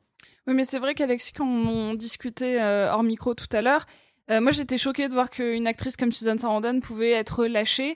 Et tu m'as dit, ouais, mais elle est, elle est plus toute jeune. Oui, en effet, elle est plus toute jeune. Et, et, et euh, Melissa Barrera, elle est en tout début de carrière. Et j'ai l'impression qu'il montre un peu l'exemple. J'ai l'impression que c'est un peu en mode, bon, ok, euh, bon, bah, c'est vrai que euh, Suzanne Sarandon, elle va peut-être plus euh, avoir la carrière florissante qu'elle avait avant. Et peut-être que Melissa Bar- Barrera, au final, on s'en fout un peu parce que c'est pas parce qu'elle a été.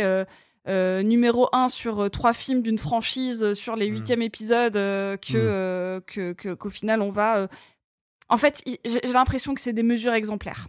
Mais je pense, mais, mais juste, je vais me permettre, Nico, mais en plus de ça, en plus de la problématique que tu soulèves, il faut quand même relever que Suzanne Sarandon, c'est une femme, Melissa. Barrera, c'est une femme racisée, Euh, on a Mahad Akili, donc l'agente qui travaille pour euh, CAA, bon bah son nom parle de lui-même, elle est elle aussi euh, originaire de l'immigration. On a Boots Riley, le Ouais. réalisateur et rappeur afro- afro-américain, qui lui aussi a soutenu la population palestinienne et qui lui aussi a été un peu dans la merde. Par contre, ce qu'on note, c'est que Tom Cruise s'est déplacé dans les bureaux de CAA, donc la grosse agence pour laquelle travaille Mahad Akili, qui le représente à Hollywood. Il s'est déplacé sur place pour lui apporter publiquement son soutien. C'est quand même un geste fort, et c'est un geste qui, mine de rien, traduit une certaine pensée politique, parce que quand tu es pro-israélien, bah tu, tu fais pas ce genre de truc, tu vas pas défendre ouvertement une personne qui critique la politique israélienne, et lui, bah, visiblement, il n'est pas inquiété. Ah, bizarrement, c'est un homme blanc. Donc je pense Oui, que... c'est un homme blanc qui est aussi le, le- le- le- la source la plus rentable d'Hollywood actuellement Bien sûr, mais je pense qu'il y a effectivement, euh, outre euh, un calcul politique et une volonté d'exemplarité euh, assez hardcore, je pense qu'il y a aussi tout simplement un fond de misogynie et de racisme latent qui se manifeste euh, insidieusement là-dedans. quoi. Bien sûr, et puis juste peut-être pour terminer, notons que le, le geste de Cruz est d'autant plus étonnant et euh, fort en termes d'impact. hein. Après, encore une fois, quoi qu'on pense et du sujet de Tom Cruise, tout simplement parce qu'il faut savoir qu'en termes d'engagement euh, politique, Tom Cruise a à peu près, je dirais, la prestance d'un flétan. Euh, ça fait 20 ans qu'il n'a pas dû prendre position pour quelques sujets que ce soit, apolitique. et qu'il cherche, voilà. Mais à- ce qui est- ce qui est, lié à son, à son engagement auprès de l'église de Scientologie. hein. Absolument, c'est ce que j'allais dire. Mais du coup, le fait qu'ils prennent, on va dire, position sur cette question-là, quand on voit quand bien même, il, on va dire, il ne souffre pas des mêmes, euh, des, des mêmes délires racistes que d'autres artistes. Euh, quand on voit combien elle est inflammable actuellement, c'est assez surprenant et, euh, et assez notable.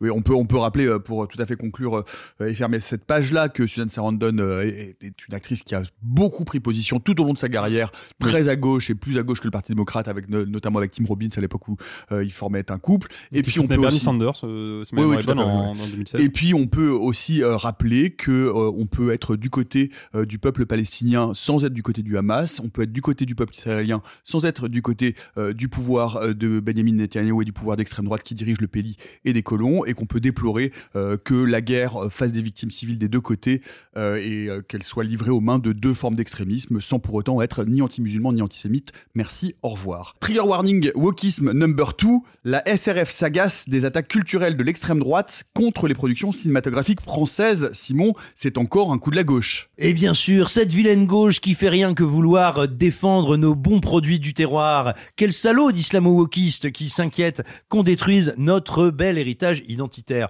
Vous l'aurez remarqué, je plaisante. Non mais en plus, en plus, je ne le fais qu'à moitié parce que bon voilà, en gros, que se passe-t-il? La SRF, la Société des réalisatrices et réalisateurs de films, a publié ce 22 novembre 2023 un communiqué euh, pour s'attarder un petit peu sur une question, mais qui est assez présente dans les médias, assez présente en- dans les débats en ligne, à savoir les attaques assez récurrentes tant de, trolls finis, euh, finis au pipi du matin euh, que de, on va dire, d'authentiques, euh, d'authentiques internautes d'extrême droite qui sont depuis, je dirais, grosso modo une dizaine d'années, mais de manière très intense depuis cinq ans à peu près, euh, attaquent de manière pensée, organisée, extrêmement brutale la création française. Euh, au prétexte qu'elle serait nulle bien sûr, mais qu'elle serait euh, euh, horriblement subventionnée, wokiste, gna gna gna gna gna gna, de gauche, enfin bon, plein de trucs euh, qui sont à peu près complètement délirants quand euh, on s'intéresse au cinéma français et à l'histoire de France. Et, et je trouve que le communiqué de, de la SRF est, est assez intéressant parce que même s'il n'est pas exhaustif, loin s'en faut, il relève quelques trucs intéressants. Je vous en lire quelques phrases. Le film Avant que les flammes ne s'éteignent de Mehdi est actuellement l'objet d'une violente campagne de dénigrement relayée par la chaîne CNews et les réseaux sociaux, en particulier sur la plateforme Allociné où sa note spectateur a brutalement chuté de euh, à 1,4 le mercredi 15 novembre matin, jour de sa sortie en salle, avant même la première séance de 9h, c'est-à-dire avant que les gens puissent le voir.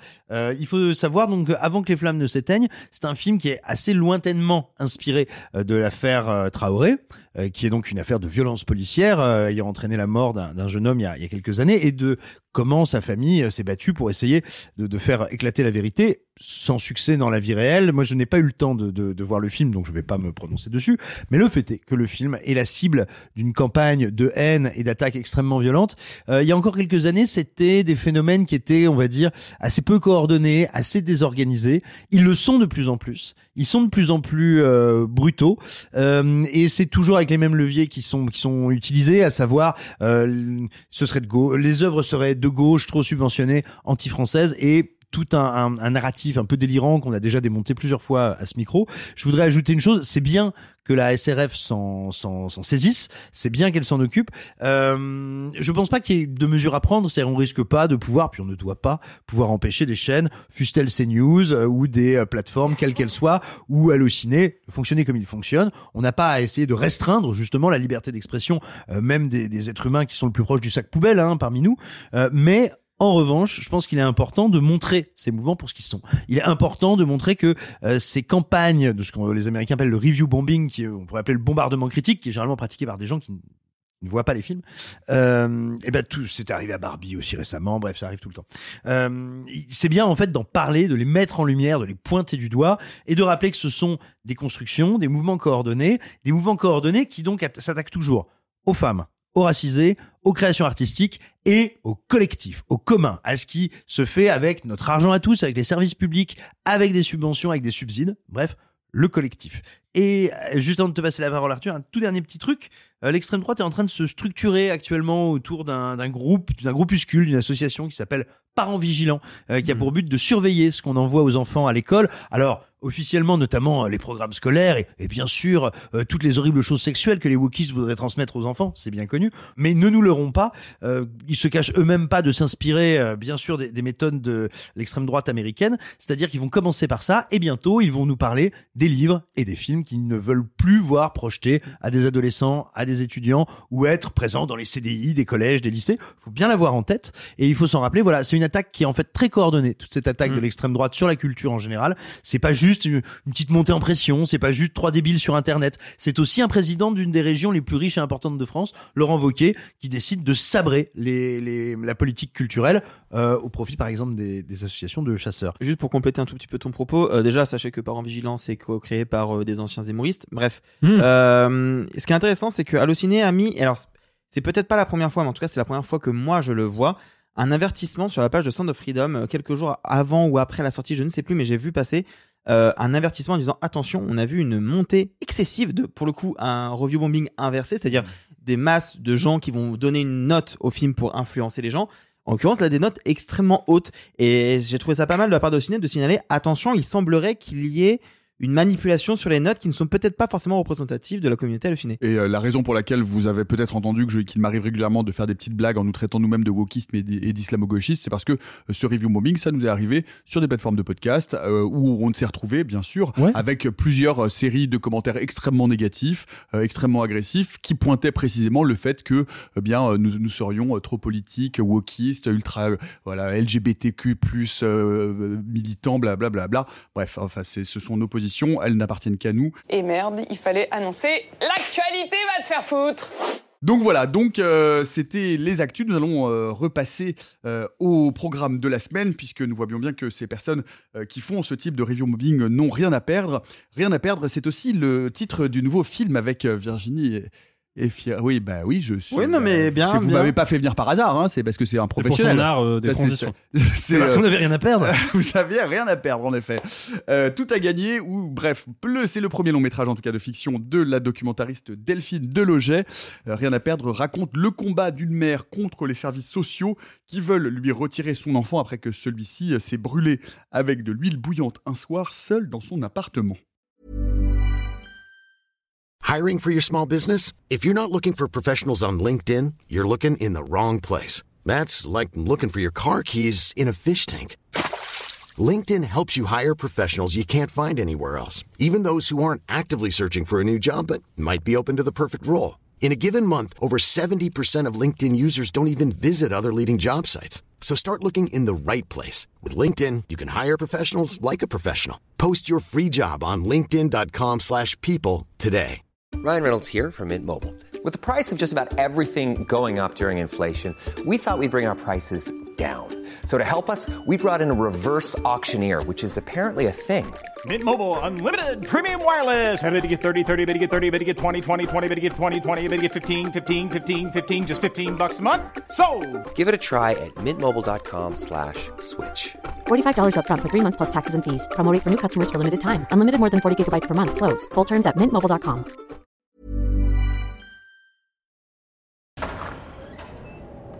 Alors, euh, je vous présente euh, Sylvie. Son fils a été placé six mois le temps d'une enquête. Peut-être tu peux nous en parler un petit peu. euh. C'est un principe de précaution. Une mère absente, un mineur blessé, ils ont peur de passer à côté d'un enfant maltraité. Qui a fait le signalement La police. Ou l'hôpital. Et vous, vous verrez le juge dans 15 jours. Il ira où pendant 15 jours? Il ira dans un foyer. Rien à perdre de Delphine Deloger avec Virginie Efira, Félix Lefebvre et Ariel Vortalter. Euh, qui veut partir dessus? C'est le nouveau film de Virginie Efira. Est-ce que on reste sur une bonne lancée? Sophie Ah oui, euh, moi je trouve que le film est vraiment très intéressant. T'as bien fait de préciser que la réalisatrice venait du documentaire, car euh, ce qui est vraiment criant dans ce film, c'est une forme de, de réalisme concret. C'est-à-dire qu'elle a cherché à ancrer ça avec le plus de détails euh, réalistes possible, une mise en scène en soi assez sobre, qui peut euh, du coup créer une, une empathie euh, assez, assez sociale, assez tangible. Ce que je voudrais souligner d'abord, c'est l'incroyable. C'est pas toujours facile pour des, euh, pour des personnes qui viennent du documentaire de passer à la fiction, no- notamment parce qu'il y a des exercices nouveaux, donc la mise en scène, euh, pourquoi pas, mais surtout la direction d'acteur. Et je crois que c'est la plus grande force du film, c'est vraiment la, direction de ces comédiens, avec un je pense que Alexis ira peut-être sur le reste du cast, mais euh, je suis euh, fascinée euh, par Félix Lefebvre dans le film. Qui, euh, qui pour le coup a fait un vrai travail de transformation physique, c'est-à-dire qu'il a pris pas mal de poids et un poids très particulier parce que on a l'habitude de voir des gens soit prendre beaucoup de muscles, soit prendre énormément de poids, soit au contraire maigrir beaucoup. Lui, il a pris, on va dire, du poids très adolescent parce que je pense qu'il joue un personnage donc de toute manière euh, plus jeune que lui, euh, ce qu'il il incarne quelqu'un qui a 16-17 ans et donc du coup qui a un corps un peu potelé d'adolescent. Et, c'est euh, et c'est assez particulier à voir comme transformation pour entrer dans un personnage. Il a aussi une espèce de de duvet naissant euh, au-dessus de la lèvre qui est euh, qui est pas très joli, mais qui est euh, parfaitement crédible. Et il incarne une espèce de, euh, sérénité et de maturité euh, incroyable dans le film, puisqu'il fait le fils aîné de Virginie Efira, du coup, qui se voit euh, retirer euh, son, son plus jeune euh, fils à la suite d'un accident alors qu'elle était en train de travailler et que lui s'est fait des frites tout seul chez lui et qui s'est brûlé le torse. Et où Félix Lefebvre, le grand frère, qui dans le film s'appelle Jean-Jacques, et c'est assez rigolo, l'a emmené à l'hôpital. Et lui, c'est un peu la raison. C'est-à-dire que dès que sa mère euh, va rentrer dans des colères noires parce qu'elle n'arrive pas à récupérer son plus jeune enfant, lui, il est là toujours pour la raisonner. Et je trouve que réussir à incarner physiquement autant un même pas un jeune adulte, vraiment une fin d'adolescence et d'avoir ce jeu très sérieux, très mature, ça devait être extrêmement compliqué et je trouve qu'il le fait à la perfection. C'est vraiment une c'était même pas une révélation parce qu'il l'était déjà mais là il a il a level up de ouf. Euh, que dire euh, de, Virginie Efira euh, à, part que elle est pour moi parfaite sur chaque réplique elle a pas un personnage facile parce que je pense qu'on y reviendra un peu avec Alexis parce qu'on a vu le film ensemble et qu'il y avait pas mal de débats pour moi elle joue vraiment un personnage très ambigu parce que le film dans son synopsis, c'est vraiment on a retiré injustement un enfant à sa mère à la suite d'un accident, ce qui est un peu le cas, et comment elle va se battre contre le système social français. Malgré tout, c'est une femme qui a fait une erreur. Et c'est une femme qui a fait une erreur grave, à savoir laisser un, très jeune enfant seul le soir, sans surveillance. Et donc, c'est une femme, malgré tout, un peu fautive. Après, c'est la dérive du système contre lequel elle se bat, mais fondamentalement, euh, elle pas, c'est pas une mère parfaite, c'est une mère extrêmement aimante, euh, qui est prête à tout pour ses enfants, mais c'est une femme qui a clairement un, un petit souci d'alcool, de fête, euh, de, de détachement, de décorrélation de la réalité, euh, et qui a des gros soucis de colère. Donc c'était pas non plus un personnage euh, évident, et je trouve que tout ça est, est très très très très bien euh, exécuté euh, sur tous les plans. Alexis.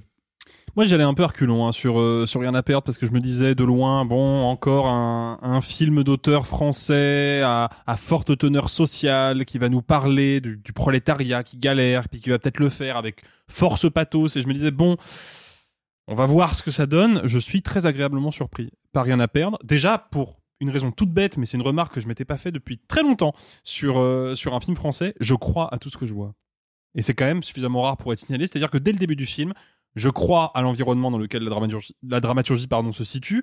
Je crois à cette petite ville provinciale qui est suffisamment grande pour qu'il se passe un peu des trucs et en même temps pas suffisamment pour qu'on puisse espérer s'y développer et s'y épanouir personnellement. Je crois à l'attitude et à l'apparence des personnages. Je crois à cette espèce de bar euh, semi-punk, techno, où la musique est hyper forte, où tout le monde est bourré. C'est là où travaille Virginie Efira, qui est vraiment le lieu dans lequel le film nous accueille et, euh, et je, crois complètement à l'existence de ça et puis surtout je, suis face à un, quatuor d'acteurs euh, donc Virginie Efira Félix Lefebvre Mathieu Demy et Harry Wortelter que je trouve mais à- plein régime tout le temps c'est-à-dire que moi il n'y a pas une fausse note au niveau d'acting moi j'ai vraiment été très impressionné déjà par Harry Wortelter qu'on avait vu quand même dans le procès Goldman où là vraiment le mec est un punk à chien mais vraiment j'ai le sentiment que le gars a toujours été un punk à chien qu'il est né comme ça quoi c'est-à-dire qu'il est complètement habité par ce, ce rôle-là il y a un travail de diction chez euh, Wartalter qui est exceptionnel Comme Simon, quoi. et Ouais, c'est bon, j'ai passé le week-end à Rennes, ça va. quoi.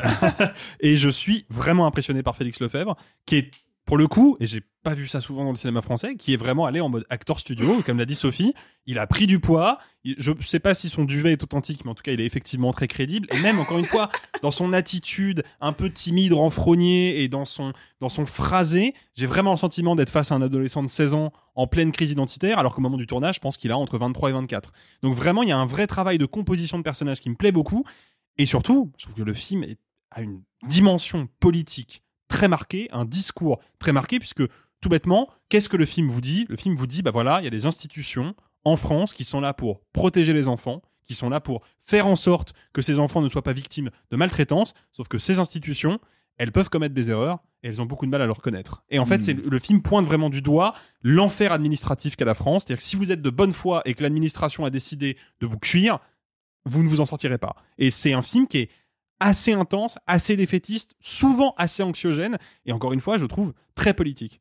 Mais alors, justement, c'est l'un des reproches qui est fait au film, c'est précisément une fois de plus une question de point de vue, c'est de se dire, on ne vit cette histoire que du côté de Virginie Efira, c'est-à-dire qu'elle est immédiatement innocentée, il n'y a pas la moindre ambiguïté, et en fait, cette absence d'ambiguïté nuit euh, à, la, à la cohérence narrative. Ah bah ça c'était le gros débat qu'on avait Ouais, en sortant parce que là, du pour le film. coup, on n'est pas d'accord, toi et On moi, n'est pas mais- d'accord. Euh, alors qu'on a tous les deux aimé le film, hein, euh, mais pour moi il y a une ambiguïté. Il y a une ambiguïté sur. euh, Donc euh, il faut savoir que l'assistante sociale euh, est jouée par India Air et que tout son espèce de groupe un peu collégial qui viennent juger d'un œil un petit peu sérieux Virginie et Fira en mode. vous n'avez pas répondu à votre téléphone, on n'a pas réussi à vous joindre, vous, vous étiez au boulot, votre fils est, est brûlé au deuxième degré. En fait, ils sont déjà, ils sont déjà arrêtés sur le jugement. Cependant, vu que nous, on a beaucoup beaucoup d'empathie pour Virginie et Fira parce que nous, on connaît l'arrière du décor, eux, ils n'ont aucun moyen de le voir. C'est-à-dire que les seules choses qu'ils peuvent savoir, c'est que Virginie Efira, dès qu'elle va devant, euh, même devant son avocate, devant le juge ou quoi que ce soit, elle est colérique, elle, elle laisse pas les gens parler. Tout ce qu'elle veut, c'est montrer qu'elle veut son fils. Mais techniquement, si on se met un tout petit peu, et ça demande un, un, travail intellectuel un peu, un peu bâtard, hein, parce que vraiment, on est en mode, nous, on sait qu'on qu'on la croit, on sait que c'est une mère aimante, mais franchement, moi, je la vois d'un point de vue extérieur en tant qu'assistante sociale. Je, vois cette nana, sachant que je vois des dizaines de cas de maltraitance d'enfants. En fait, je prends pas le risque. Je prends pas le risque parce que la santé euh, morale et mentale d'un enfant et physique est plus importante que l'opinion que je peux me faire.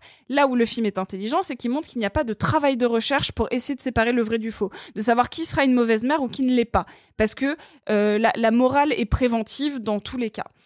Sauf que plus on enlève son enfant à- au personnage de Virginie Efira, plus elle va sombrer dans une dépression qui l'empêche de, re- de redevenir mère. Et où là, le personnage de Félix Lefebvre va prendre le pas en maturité euh, pour protéger sa mère. Mais en fait, c'est un cercle vicieux. Et c'est là que je trouve que le film est brillant parce que si on est un peu honnête intellectuellement, on sait qu'il vaut mieux protéger les enfants. On sait que euh, sur un cas de Virginie Efira, et ça, le film nous le montre un petit peu grâce à une espèce de structure euh, de parents qui ont perdu leurs enfants, mais ils sont quoi? Ils sont, ils sont 8, un truc comme ça, qui disent oui, moi mon enfant ça fait 12 ans qu'on me l'a enlevé, moi ça fait 8 ans, moi ça fait 5 ans.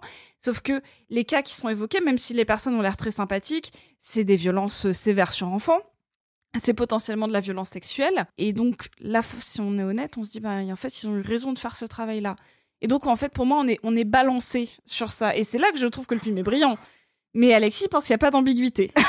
Non, c'est pas qu'il n'y a pas d'ambiguïté, c'est que je trouve que, le- en fait, moi, c'est bizarre parce que je, je suis d'accord dans l'idée, je trouve que le film manque un petit peu de complexité plus que d'ambiguïté. C'est-à-dire que j'aurais bien aimé sentir un petit peu plus la, la fragilité et le, le mystère peut-être du personnage de Virginie Efira, et c'est vrai que c'est quelque chose que le film ne cultive pas. Néanmoins, moi, j'ai du mal à comprendre les critiques qui sont adressées au film parce que le film ne représenterait ces institutions-là que sous un seul et unique point de vue.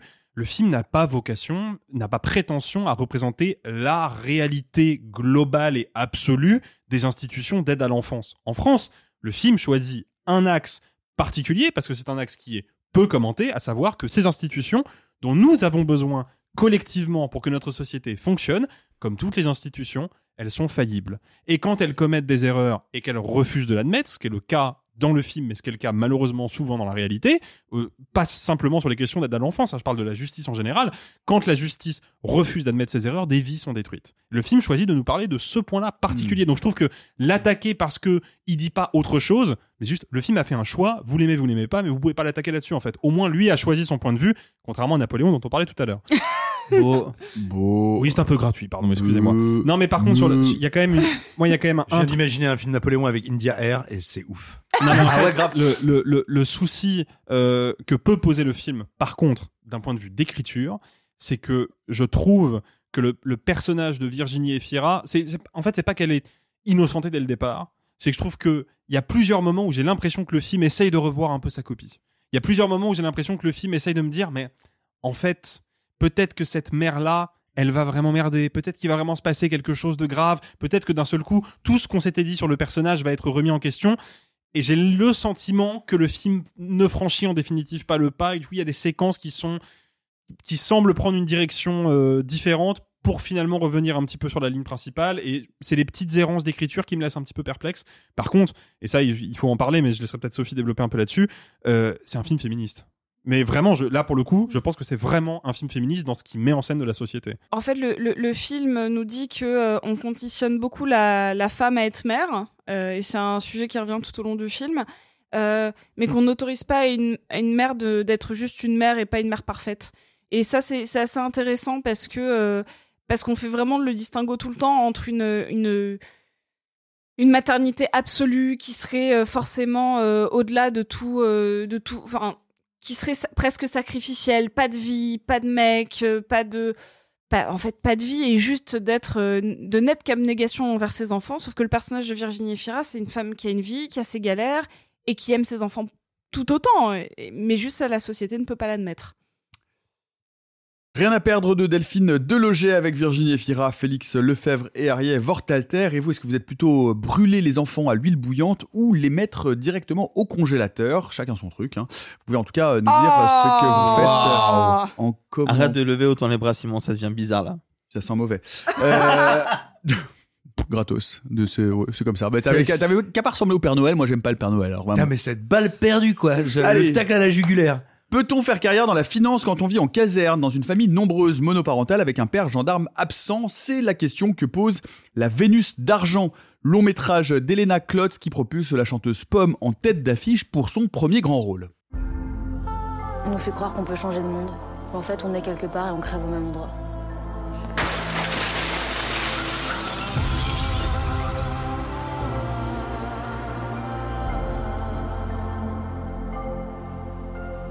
Regarde la Vénus d'argent avec ses ailes.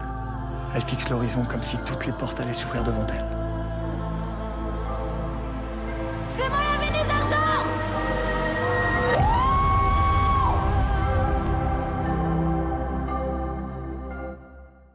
La Vénus d'argent avec Pomme, Nils Schneider, Sofiane Zermani et Jeanne Moreau. Ah non, pardon. Et euh, Anna Mouglalis. Le- Arrête, Nicolas, alors. C'est vrai, mais je pense qu'à un moment, il faut profiter d'Anna Mouglalis, parce qu'à un moment donné, on va plus l'entendre, parce qu'elle va parler en infrason. Oh, ouais, Qui veut commencer sur euh, la Vénus d'argent? Simon, on t'a pas entendu depuis longtemps, ta voix me manque. Il n'y a pas d'effort là. Euh, non, mais, ah, merde.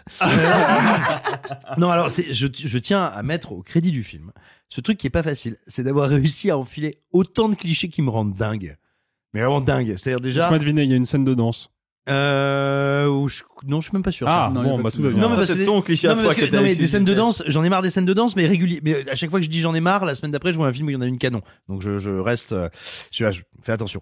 Non, mais tu vois, t'as, je veux dire, euh, t'as, une artiste qui a un prénom de fruit. Euh, bon, t'as, t'as, t'as des traders qui sont là, genre ouais, vas-y, je suis trader, je suis un ouf, je suis trop vulgaire, t'as vu Mouah Enfin, j'ai- c'est pas facile.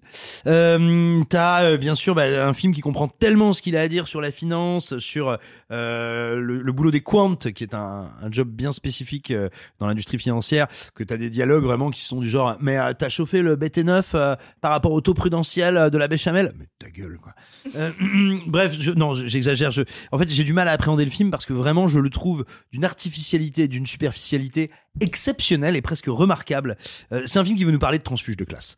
Tu l'as dit, tu l'as dit euh, en quelque sorte dans, dans ce synopsis euh, euh, juteux dont tu as le secret. Effectivement, c'est une jeune fille qui cherche à tout prix à passer de stagiaire à un autre poste. Quant, qui en gros on pourrait dire est, euh, est euh, euh, théoricien tactique de, de schémas mathématiques pour des traders. Et les traders dans une banque, euh, bien sûr qu'ils prennent des décisions, mais ils les, appliquent, ils, ils prennent des décisions, ils tranchent en fonction, on va dire, d'algorithmes ou de théories mathématiques. Si je prends telle position, j'ai tant de pourcentage de chances qu'elle entraîne tel et tel effet, j'ai des chances de, mar- de shorter, de gagner de l'argent de telle ou telle manière.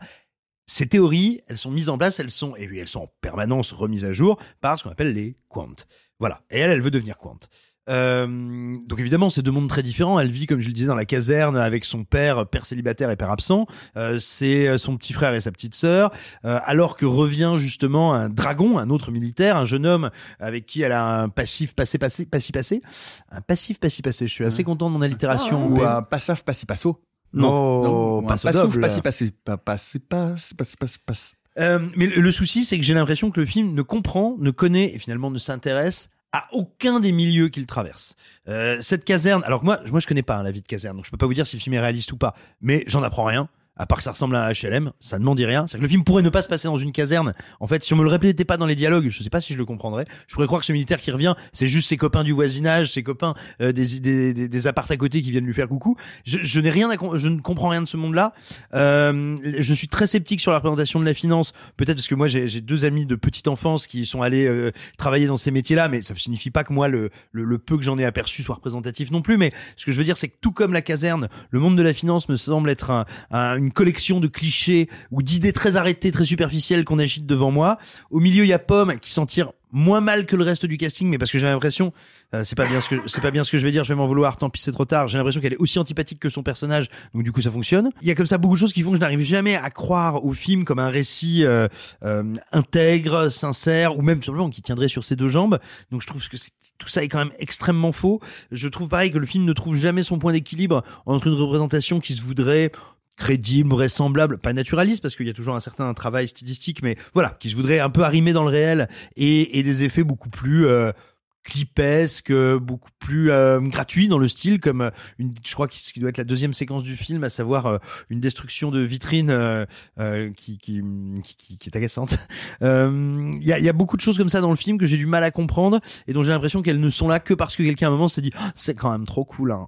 Et, et, et voilà, et c'est pas un argument qui tient pendant 1h40 de film, même si je reconnais à ce dernier d'être relativement rythmé. Et enfin, et enfin, la, la, la petite cerise sur ce gâteau euh, un peu trop euh, pas sucré, salé ou je ne sais pas, euh, c'est quand même les dialogues qui sont une collection euh, de perlouses. Mais alors, euh, c'est assez compliqué. Hein, les dialogues, euh, je pense que euh, euh, Martin Lamotte en descente de Vermouth arrive à, à te faire quelque chose de plus digne, quoi. Et là, euh, et, et pas avec sa bouche. Et donc, je, ce que je veux dire, c'est que voilà, vraiment, c'est très très compliqué d'écouter ces personnages parler. Euh, je crois pas à leur motivation, je crois pas. Enfin bref, je- pour moi, c'est un petit film très artificiel et enfin, c'est pas très bien. Voilà, on aura compris qu'on est passé un peu à côté. Sur les dialogues, Sophie, tu faisais une drôle de tête. Faut dire que les dialogues, ça n'est pas le point fort de ce euh, film.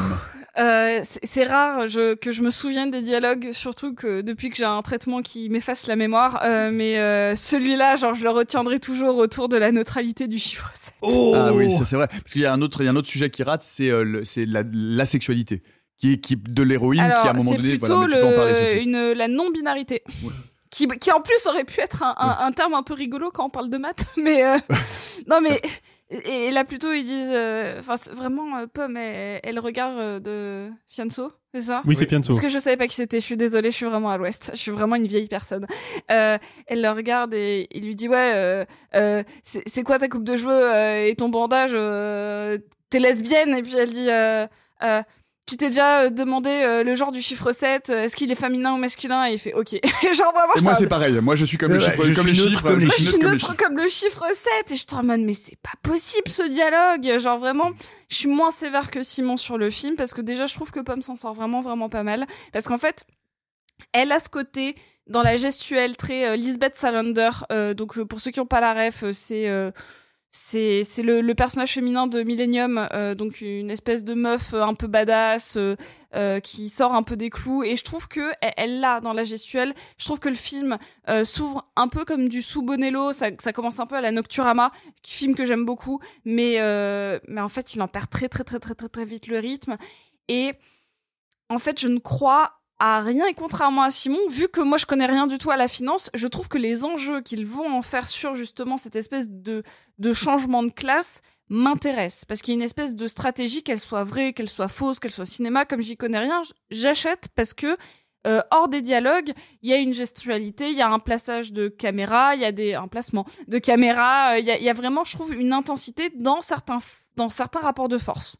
Euh, que du coup que j'achète. Ce que j'achète pas, c'est tout le reste. C'est-à-dire que je n'achète pas du tout, par exemple, alors qu'il joue pas mal. Hein, J'ai rien du tout contre le contre Neil Schneider que, mais son personnage ça va pas du tout.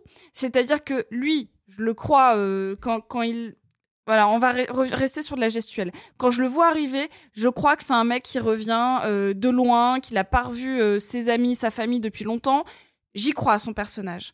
Par contre, je ne crois pas à son interaction avec les autres. Et là, il y a un souci. Parce que, euh, et désolé, c'est- relativement au début, mais euh, le personnage de Pomme, qui était euh, clairement son ancienne amoureuse, ou plus ou moins, enfin en tout cas, ils étaient dans un rapport euh, plutôt intime, va très clairement dire qu'il a été abusif avec elle d'une certaine manière. Sauf que ça- Sexuellement, Euh, il va, Oui. on va même comprendre très vite que C'était pour pas- c'était pour pas son premier sex- son premier rapport sexuel et que ça a été un viol, qu'elle l'a- Voilà. l'a vécu comme un viol. Qu'elle l'a vécu comme un viol, exactement. Sauf que ça va être mais éludé tellement rapidement du film pour être sur une bascule qui fait que petit à petit, je ne crois plus ni en son personnage, mais surtout dans aucune de ses interactions avec le personnage de Pomme, avec le personnage de Jeanne. Et ça, ça va être comme ça pendant tout le film. C'est-à-dire que dès que je m'accroche à quelque chose, parce que je trouve que la direction d'acteur est plus que correcte et que les acteurs sont plutôt impliqués, et ben en fait c'est les dialogues, c'est la mise en place, c'est les rebondissements qui vont à chaque fois me perdre. Alors que j'avais la promesse d'un petit d'un petit d'un petit d'un petit thriller euh, plutôt sympathique avec euh, un petit euh, euh, empowerment féminin, euh, un personnage un peu cool qui vient justement questionner le rapport au genre, à la binarité ou pas. euh. Et au final, tout ça tombe à plat parce que, notamment cette question-là, et je trouve que son rapport avec Neil Schneider vient complètement annihiler tous les propos de base. Et en plus, je trouve que ça n'a rien à faire là. Vraiment, j'ai l'impression d'avoir une espèce de carte à jouer de, ben justement, je sors ma carte woke et, je, et, et en fait, ça n'a rien à faire là. Si tu veux faire un personnage féminin puissant, fais un personnage féminin puissant. N'essaie pas d'ouvrir le spectre juste pour l'ouvrir. Ça n'a aucun sens. Ça dessert même un peu la cause. Euh, Arthur, euh, tu, c'est toi qui sauve le, le plus ce film de, de nous quatre, parce que moi je suis globalement d'accord avec ce que vient de dire Simon euh, et, et Sophie. Je- Ah je- ouais j'achète- Simon moi- aussi ouais, moi vraiment j'achète rien. Je- en fait, je ne crois à rien. Ça, ça- ça se veut être un beau film sur un transfuge de classe, sauf que même ça c'est raté. C'est-à-dire qu'on n'y croit pas. Je, je, je crois, je crois pas au, au dénouement de la partie sur, le- sur Ouais, la ouais. finance. Je n'y crois pas une seule seconde.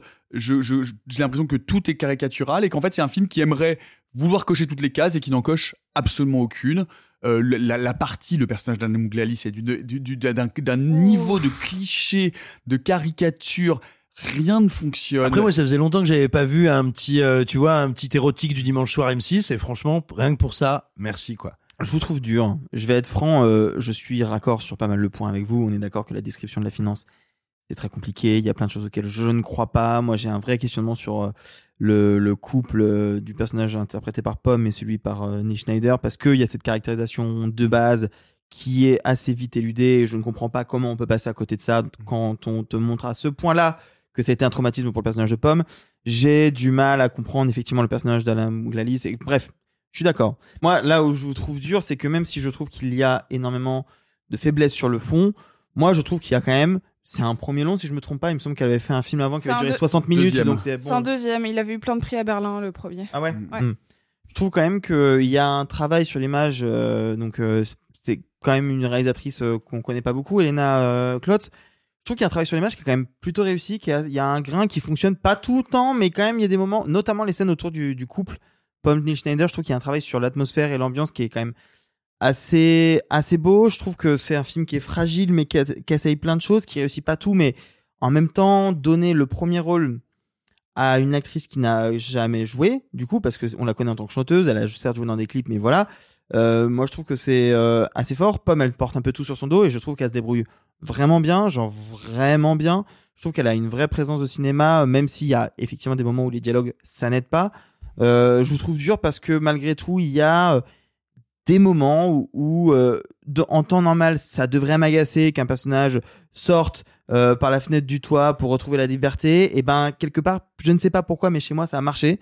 Euh, je trouve que Fianso réussit à dégager quelque chose qui est parfois de la caricature, mais en même temps parfois qui a ce truc un petit peu, un petit peu qui gratte, quoi, un peu malsain. Et, et je trouve que ça fonctionne parce que Fianso est, je pense, un très bon acteur et qu'on va bientôt s'en rendre compte dans les années à Ça, Ah, je venir. suis d'accord avec toi. hein.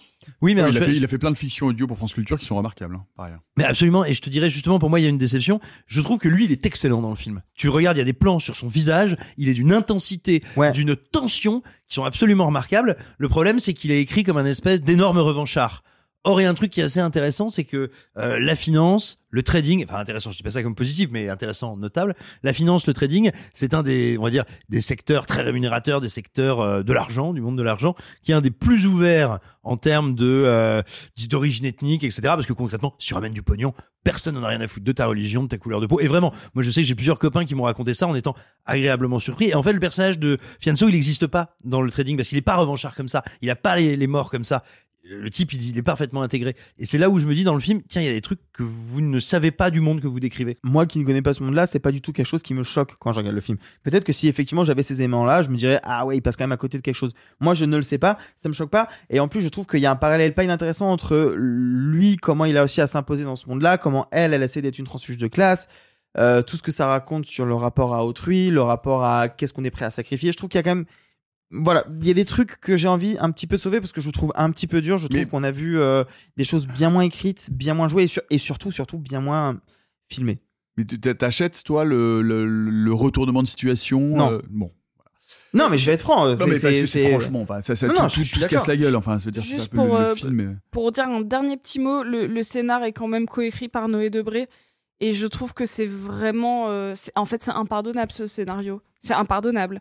Euh, et, et même, je suis d'accord avec toi, il y a plein de choses que je sauve euh, dans le jeu des acteurs, dans la mise en scène.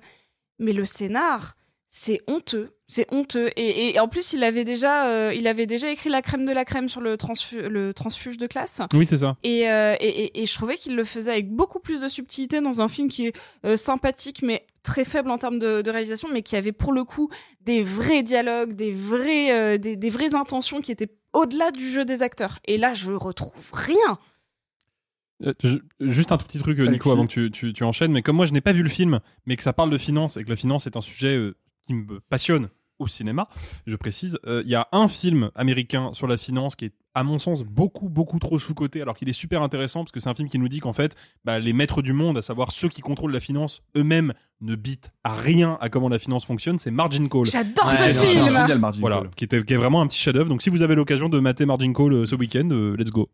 Eh bien voilà, euh, où vous pouvez également aller au cinéma à voir La Vénus d'argent avec Pomme, Nils Schneider, euh, Fianso et euh, Anna Mouglalis. Et puis vous nous dire si vous êtes plutôt, euh, vous, pour faire une carrière dans la finance ou dans le trou de balle. C'est chacun, encore une fois, ce qui lui convient. Vous pouvez nous le dire en commentaire.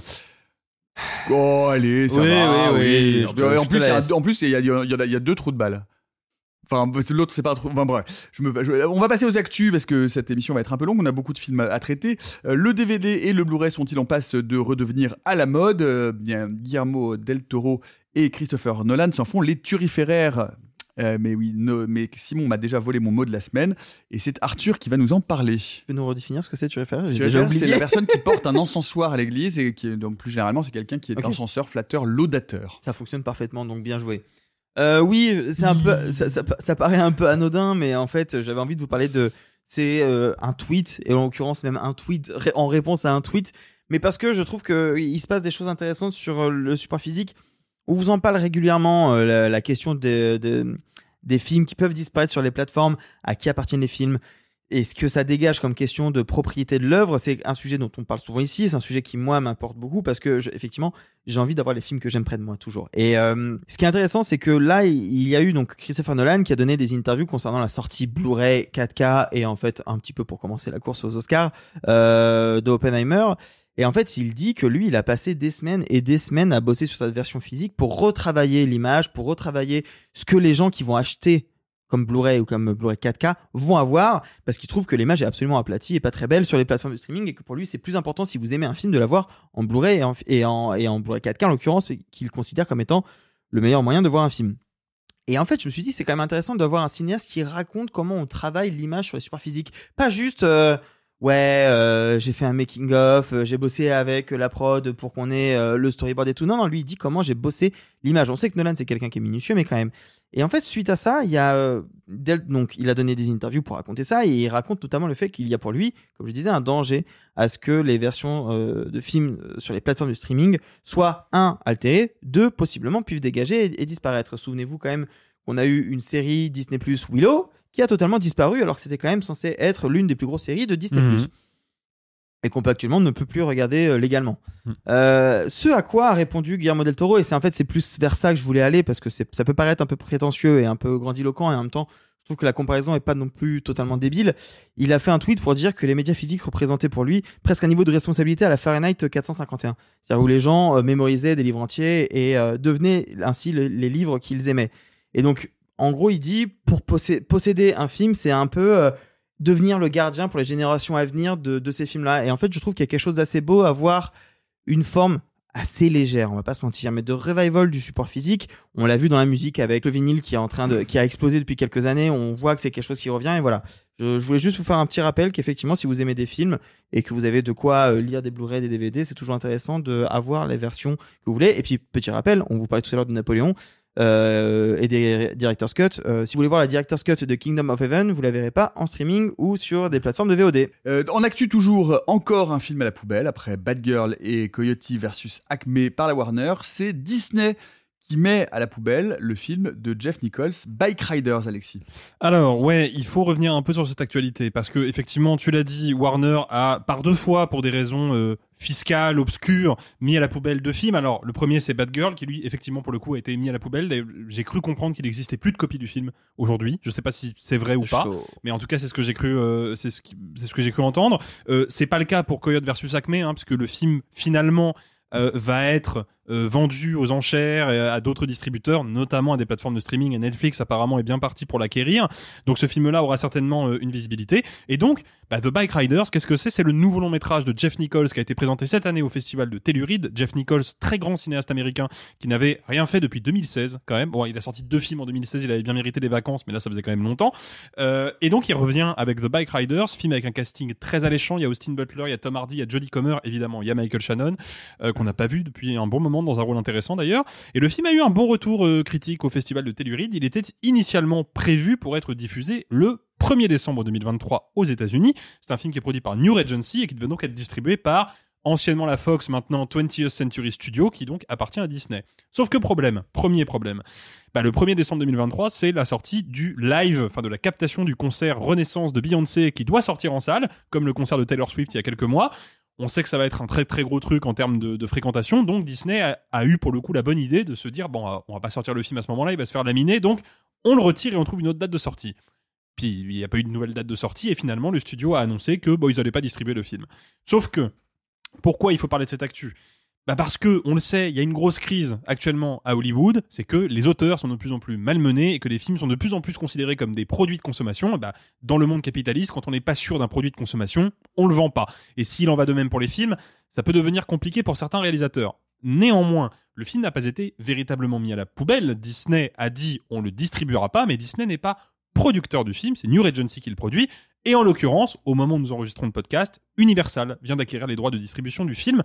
Pourquoi je parle de ça? Parce que je sais qu'on est tous très inquiets pour l'état du cinéma américain. Il faut quand même pas tout mélanger. Des studios qui produisent des films puis finalement se ravisent parfois même avant le tournage et des enfers de production qui durent des années des années et que parfois au final des films qui ont été développés pendant 10 ans et qui ne seront jamais tournés. Il y en a eu plein à Hollywood. Là on parle de ce qui reste malgré tout un cas classique. Un studio s'était engagé pour distribuer un film, finalement il le distribuera pas, ce sera un autre. C'est pas une situation aussi dramatique et aussi inquiétante que pour les productions de Warner.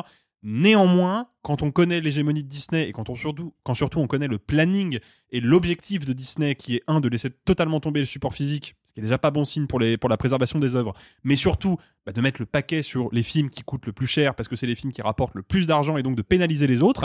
On l'avait vu avec West Side Story et Nightmare Alley, donc respectivement réalisés par Spielberg et Del Toro en 2021, qui avaient eu zéro promo parce qu'il fallait surtout pas faire d'ombre à Spider-Man No Way Home. Donc on sait que Disney, ils sont très agressifs vis-à-vis des auteurs et qu'à tout moment ils peuvent leur couper l'arbre sous le pied. Là, les dégâts ont l'air d'être limités. Toutefois, le film a été racheté par Universal, mais il a bah, toujours pas de date de sortie, il sortira peut-être pas cette année, et donc il sera peut-être pas dans la course aux Oscars. Donc en vrai, le film pourrait malgré tout être pénalisé par cette décision. Du nouveau pour nos amis d'outre qui est 20e la Batavia. Et on repasse euh, aux sorties de la semaine avec euh, un nouveau trigger warning. Attention, féminazie, wokiste, androphobie et non mixité à venir, puisque nous en parlait de Bottoms, euh, où deux amies lesbiennes décident de créer un fight club entre filles dans leur lycée pour en finir avec le harcèlement dont elles sont victimes et des lesbiennes qui se tapent dessus. Franchement, qui peut être contre? Could the ugly, untalented gays please report to the principal's office? Guess that's you guys. Tonight is our night. We're getting the cooch. I'm gonna talk to Brittany. You can say hi to Isabel. What would I say? Hey, girl, how's your boyfriend? How's his penis? I'm gonna expel you both for committing a crime against Jeff. Get out of the car. You can't tell me what to do! Get out of the freaking car! Bottoms, Demas Seligman avec euh, Rachel Sennott et Ayo Edebiri. Est-ce qu'on tient euh, ici un bon candidat pour le renouveau de la teenage comédie? Euh, Alexis Euh, oui, oui, je pense que là on a un candidat très solide. Euh, déjà parce que le film a quand même une, identité très particulière au sein du teen movie, c'est que c'est un film qui va épouser plein de codes du teen movie, a clairement une vraie connaissance du genre, mais qui va presque tous les épouser par le prisme de l'absurde et du décalage. C'est-à-dire que ça fait que le film est à la fois une espèce de forme parfaitement concentrée, parfaitement fabriquée de ce qu'est le teen movie dans sa forme la plus académique, et en même temps, il est un commentaire du genre en permanence. Et c'est ça qui est super passionnant, je trouve, c'est que c'est un film qui, par l'absurde et par le décalage, va justement mettre en lumière certaines grossièretés, certaines facilités du genre dans des développements de personnages, dans des relations amoureuses, des relations amicales, et systématiquement trouver un moyen de les parasiter et de les faire exister sous une forme nouvelle. Par exemple, on a quand même le pitch du film, ces deux adolescentes qui sont présentées ouvertement comme homosexuelles, et comme elles sont homosexuelles dans un lycée où il n'y a pas beaucoup d'homosexuels, bah, elles ont du mal à pécho. Du coup, bah, qu'est-ce qu'on fait quand on a du mal à pécho? On ouvre un fight club. Déjà, rien qu'avec ce pitch-là, on sait dans quoi on s'engage. Mais ce qui est surtout hyper intéressant, c'est que le niveau d'absurde du film, qui est vraiment la force comique première du long métrage, parce qu'il est vraiment très drôle, va se jouer à plusieurs niveaux. Par exemple, on a l'antagoniste du film, on va l'appeler comme ça, qui est le quarterback de l'équipe de football, donc cette espèce de vision caricaturale de la virilité qui, en général, dans le teen movie, il faut bien le reconnaître, est un personnage assez populaire, d'ordinaire. Bon bah là évidemment on va se foutre de sa gueule, le mec est un abruti fini d'une arrogance pas possible, mais surtout, et c'est vraiment un petit détail mais qui fonctionne tellement bien, il passe tout le film avec sa tenue de sportif. Et tous les footballeurs dans le film passent leur temps, même en classe, avec leur tenue de sportif. Rien que ça déjà, on est dans un décalage un peu à l'ancienne, on voit bien que on appuie, on force le trait de, de l'identité du footballeur euh, au lycée euh, dans la culture populaire américaine et même internationale, on force le trait pour justement faire apparaître les coutures, pouvoir se moquer un peu et pouvoir désacraliser cette icône. Et en fait, je trouve que c'est ça euh, qui fait la, la grosse force du film. C'est que c'est un film qui a très bien compris que le teen movie était un genre un peu fatigué et que le meilleur moyen de le, de le relancer en lui déclarant son amour, mais c'était quand même d'en explorer les limites et de se moquer un petit peu du genre, mais on n'est pas, attention, dans une démarche cynique qui aurait un quelconque mépris vis-à-vis du genre. Non, au contraire, on est dans un teen movie qui s'assume comme tel, mais qui juste a pris un peu de recul, a pris un peu le pouls de son époque et propose une version actualisée du genre. Et bah rien que pour ça, euh, c'est banco. Arthur. Euh, j'ai, euh, moi, j'ai. Alors, c'est intéressant ce que tu as dit, Alexis, parce que moi, je suis vraiment d'accord sur la, la relecture moderne de- du teenage, euh, de la teen comédie. Je trouve ça, je trouve ça vraiment réussi à plein d'aspects. Il y a quelques trucs, moi, qui me, qui me chiffonnent un tout petit peu. C'est, je trouve que dans la caricature, il y a des endroits où c'est too much. Typiquement, tu parles du quarterback. Je trouve que l'idée de vouloir désacraliser cette figure, c'est évidemment une excellente idée. Je trouve que ce que le film en raconte, c'est super. Mais je trouve que la manière de le présenter comme étant le roi à qui on va servir, euh, le plateau. Et en fait, il y a plein de moments où je trouve que c'est too much parce que c'est la comédie et c'est le principe, mais il y a des moments où moi ça ne me fait plus rire. Mais de toute façon la comédie c'est hyper euh, subjectif et il y a des choses qui vous font rire, des choses qui vous font pas rire. Et voilà. Moi je trouve qu'il y a des moments où je trouve que le film va un petit peu trop loin là-dessus. Et si je dois rester sur les points négatifs, parce que pour moi il n'y en a que deux, parce que je trouve que le film est vraiment super à part ça, euh, j'aurais aimé qu'on s'appesantit un peu plus sur le Fight Club, Ouais, qui est l'élément Mmh. central et dont au final on l'effleure euh, Ouais, lors de deux scènes de présentation et c'est à peu près tout. Par contre, il y a un truc dont il faut, dont il faut parler, c'est Rachel Sennott. Rachel Sennott est incroyable. Rachel Sennott, c'est intéressant, elle a commencé sa carrière à proprement parler dans le premier film d'Emma Seligman justement, qui est un film qui s'appelait Shiva Baby, qui est un film qui n'a pas eu de sortie salle en France. Euh, ce qui était intéressant avec Shiva Baby, c'est que c'était euh, un, tout petit film, vraiment une espèce de huis clos dans une maison pendant une fête où t'as Rachel Sennott qui portait tout sur ses épaules. Et déjà à l'époque, on s'était dit, enfin, tout le monde avait adoré le film, moi un peu moins, mais par contre, on s'est tous dit, putain, c'est qui cette actrice? Et c'est ouf ce qu'elle peut dégager comme juste avec un regard, le mépris dans le regard ou un peu de moquerie dans le regard. Comment elle a réussi à, dégager autant de choses avec si peu d'éléments euh, dans son jeu, c'est assez fort. Et Rachel Sennott, pour l'instant, on l'a pas beaucoup vu. Bon, si vous avez regardé The Idol, vous l'aurez vu aussi, mais bon, c'est pas mon cas. Et en fait, je trouve ça chouette d'avoir la révélation d'une actrice. Parce que c'est pas la seule, hein, euh, mais bon, pour le coup, euh, disons que Ayo Debiri, euh, c'est quand même un peu son année 2023 entre The Bear, les Tortues Ninja, elle a un petit rôle dans Spider-Man, bref.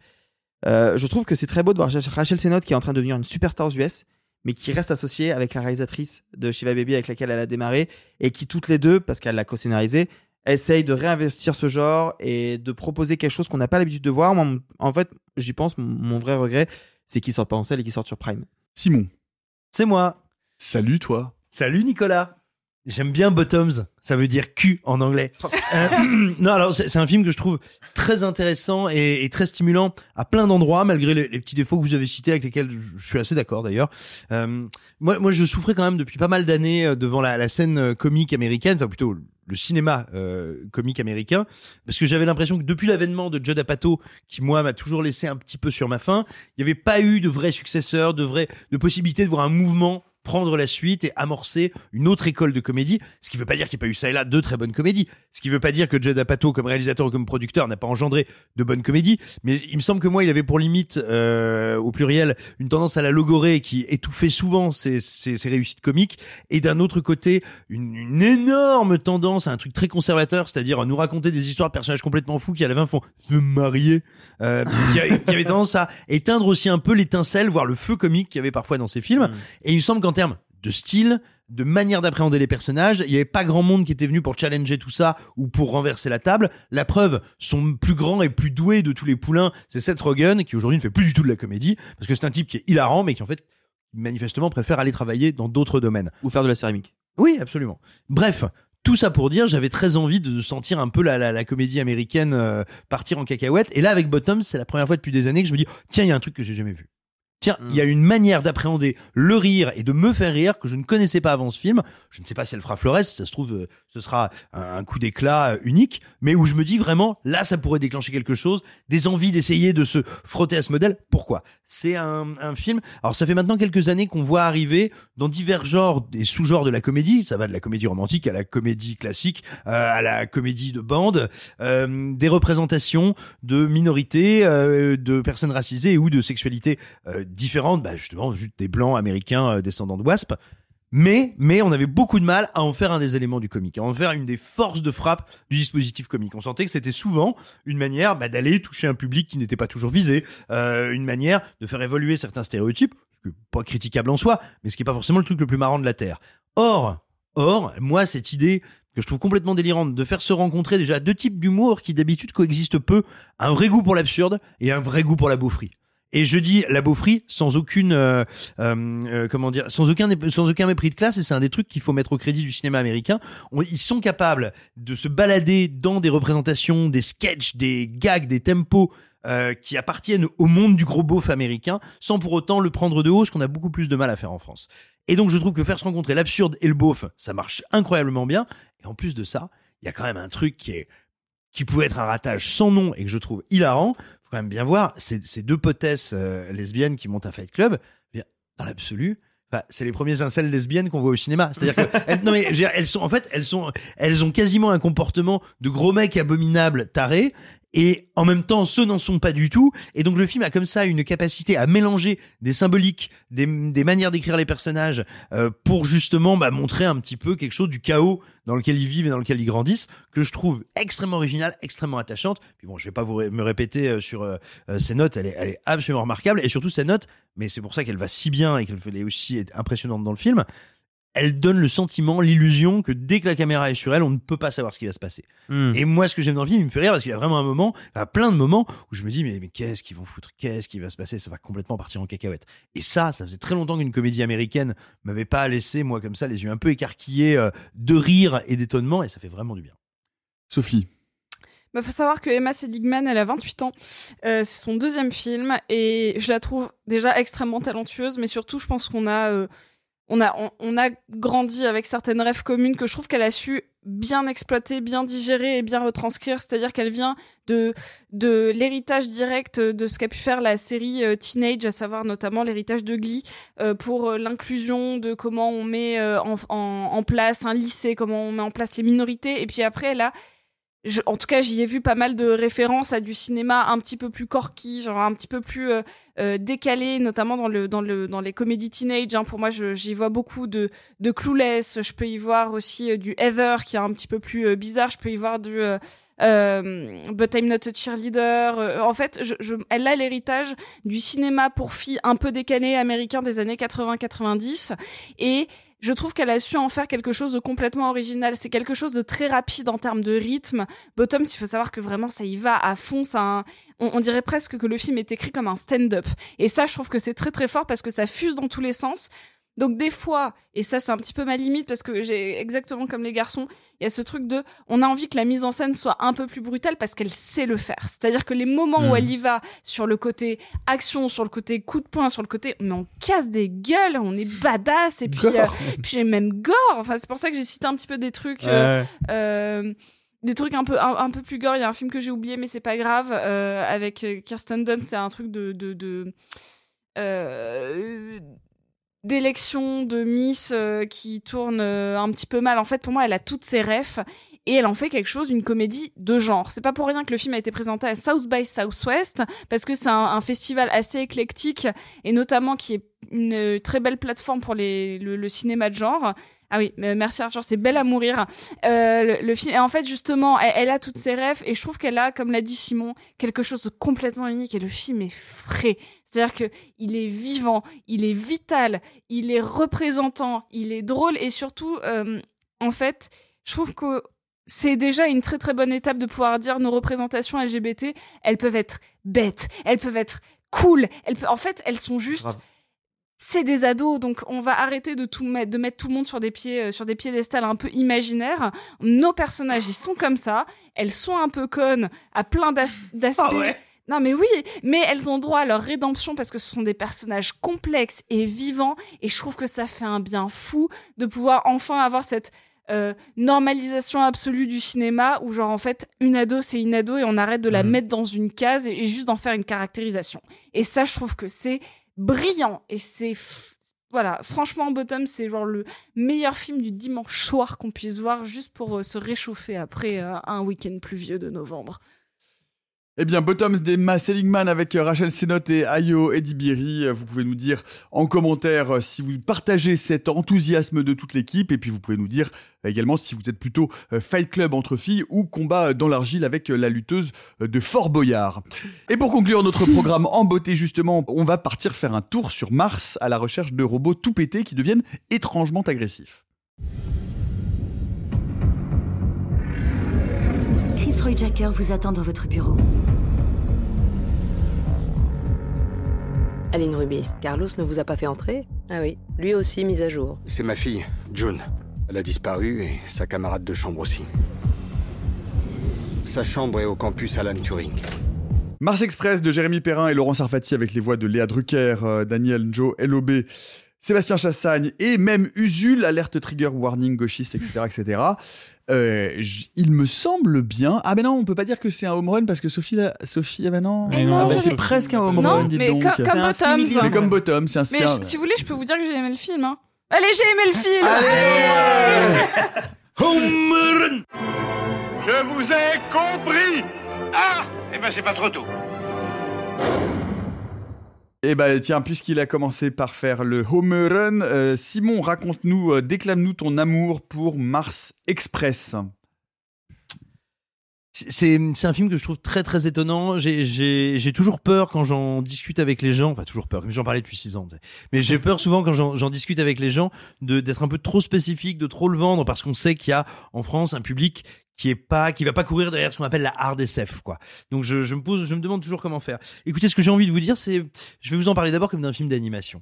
Euh, Perrin, c'est quelqu'un qui finit, fait sa formation au Gobelin, qui est une des grandes écoles d'animation en France, euh, dans, le, au courant, dans le courant des années 90. Ça veut dire que il va être contemporain à la fois bah, de tout l'héritage qu'il peut y avoir quand on est un gosse, euh, enfin quand on a été un gosse à cette époque-là de Disney, mais qu'en même temps il travaille au moment où explose, enfin il travaille, il étudie au moment où explose complètement la vague d'animation japonaise en France. Ça va être très formateur et à un moment où le secteur de l'animation hexagonale est déjà florissant mais exclusivement ou quasi exclusivement euh, dans le secteur de l'animation sérielle pour enfants et plutôt pour jeunes enfants.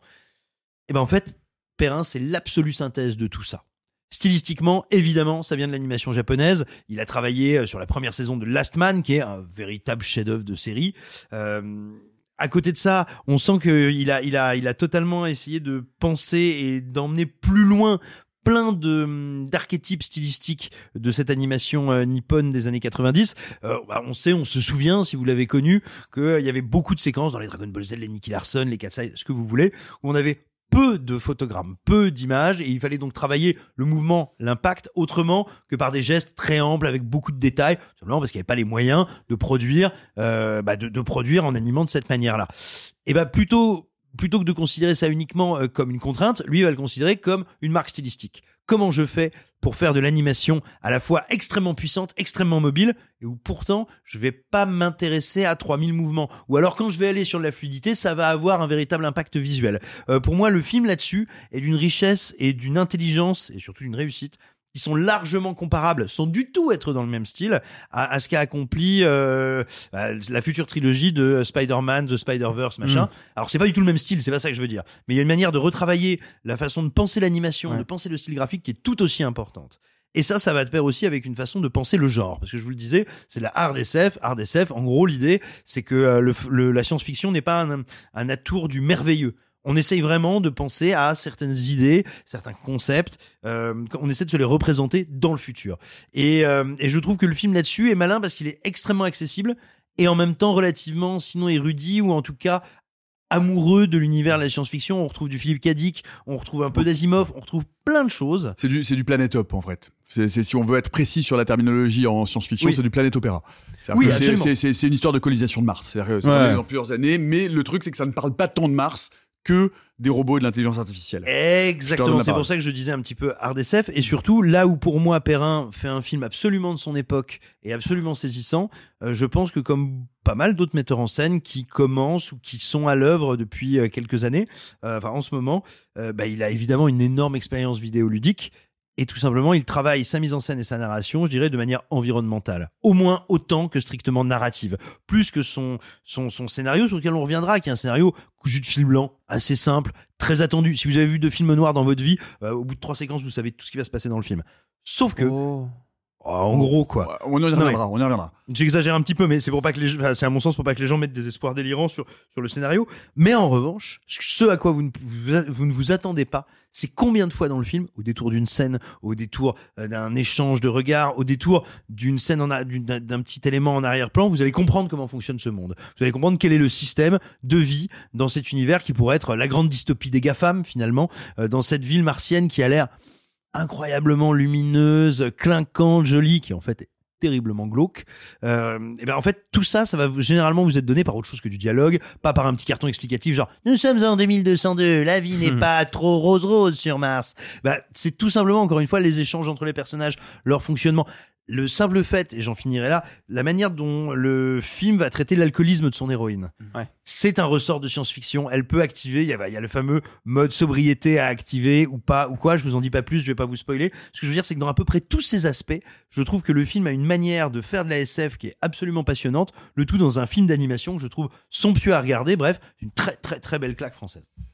Oui, on peut se réjouir de ce film euh, pour l'animation française, pour la science-fiction française, parce qu'effectivement, voilà de la science-fiction, euh, si je puis euh, apporter ma petite expertise dans le domaine, qui, est de la vraie science-fiction et qui ne prend pas l'univers de SF ou l'imaginaire de SF comme un simple décorum. Voilà une science-fiction qui nous plonge, quelles que soient les faiblesses du scénario, et on pourrait y revenir, dans un vrai programme science-fictionnel, dans une vraie narration science-fictionnelle.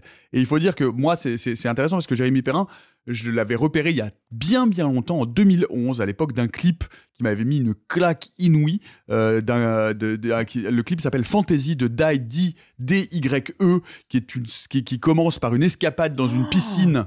Mais oui, tu te souviens, Mais oui, Arthur? bien Ben voilà, ben oui, c'est Jérémy. Perrin. Et qui d'un seul coup se transforme dans un passage dans une dimension parallèle. C'est un clip totalement horrifique, merveilleux, Lovecraftien, déjà absolument euh, incroyable. Et là, on voit que non seulement son dessin a progressé, mais qu'il a progressé tout en gardant les mêmes thématiques et notamment quelque chose de très puissant Parce que si la direction artistique est incroyable, si l'animation est magnifique, si le trait est si particulier, il y a quelque chose chez Jérémy- Perrin qui relève du body horror, qui relève du Cronenberg ou du Lynch. On a des ces espèces de créatures dans des bains qui nous font penser évidemment euh, au, au messager de l'empereur Padisha dans Dune. Enfin, il y a quelque chose de très viscéral, il y a quelque chose de contaminant. Et vraiment, enfin, c'est le bon spectaculaire qui a été fait en 13 ans, tout en gardant vraiment la grammaire de son dessin initial. Et euh, absolument, enfin, c'est vraiment, voilà, il faut, il faut pas rater ça si vous aimez la SF.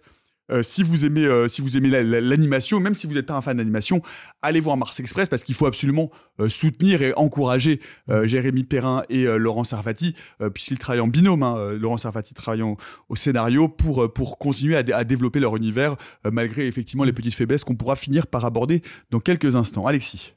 Bah, euh, pour moi, euh, Mars Express, euh, outre le fait qu'effectivement c'est un film qui, euh, qui rend au cinéma d'animation français ses lettres euh, de noblesse, c'est un film qui prend son genre, la science-fiction, au pied de la lettre, très littéralement, parce que c'est une fiction qui va s'appuyer sur des connaissances scientifiques.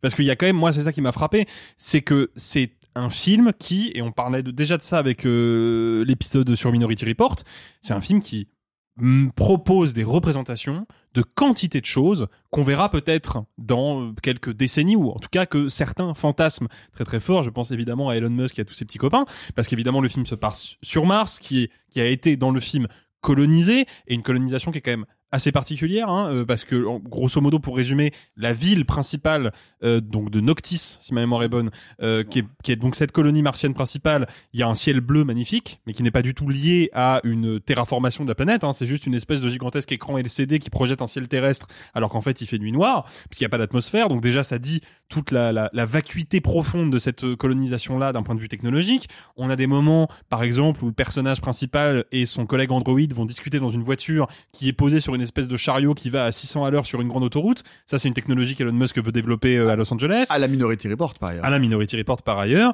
On a voilà qu- qu- quantité d'éléments qui en fait servent, nourrissent la dimension presque contemplative du film. Moi, c'est ce qu'on appelle qui- le sense of wonder. c'est ça. Voilà. C'est un film qui, avant toute chose, et c'est peut-être pour ça d'ailleurs que son scénario suit une ligne très simple, voire par instant simpliste, bah, c'est que justement le film s'autorise la contemplation, s'autorise des moments de pause où vraiment, juste, on va nous montrer comment cet univers fonctionne, on va visiter les quartiers, on va visiter les bâtiments, on va donner à cet univers qui n'existe qu'en dessin et en deux dimensions une profondeur, une matérialité que je trouve absolument saisissante. Et il y a un travail notamment des fluides, euh, parce qu'il y a plusieurs fois dans le film des androïdes qui se font éclater, et quand ils se font éclater, il y a des giclées de sang. Bon, c'est pas du sang, c'est du liquide, euh, certainement du liquide de refroidissement ou je sais pas quoi, bleu, qui gicle partout. Et je trouve qu'on sent vraiment la matérialité de, de ce liquide-là. Il y a un travail sur la finesse de l'animation qui est assez spectaculaire.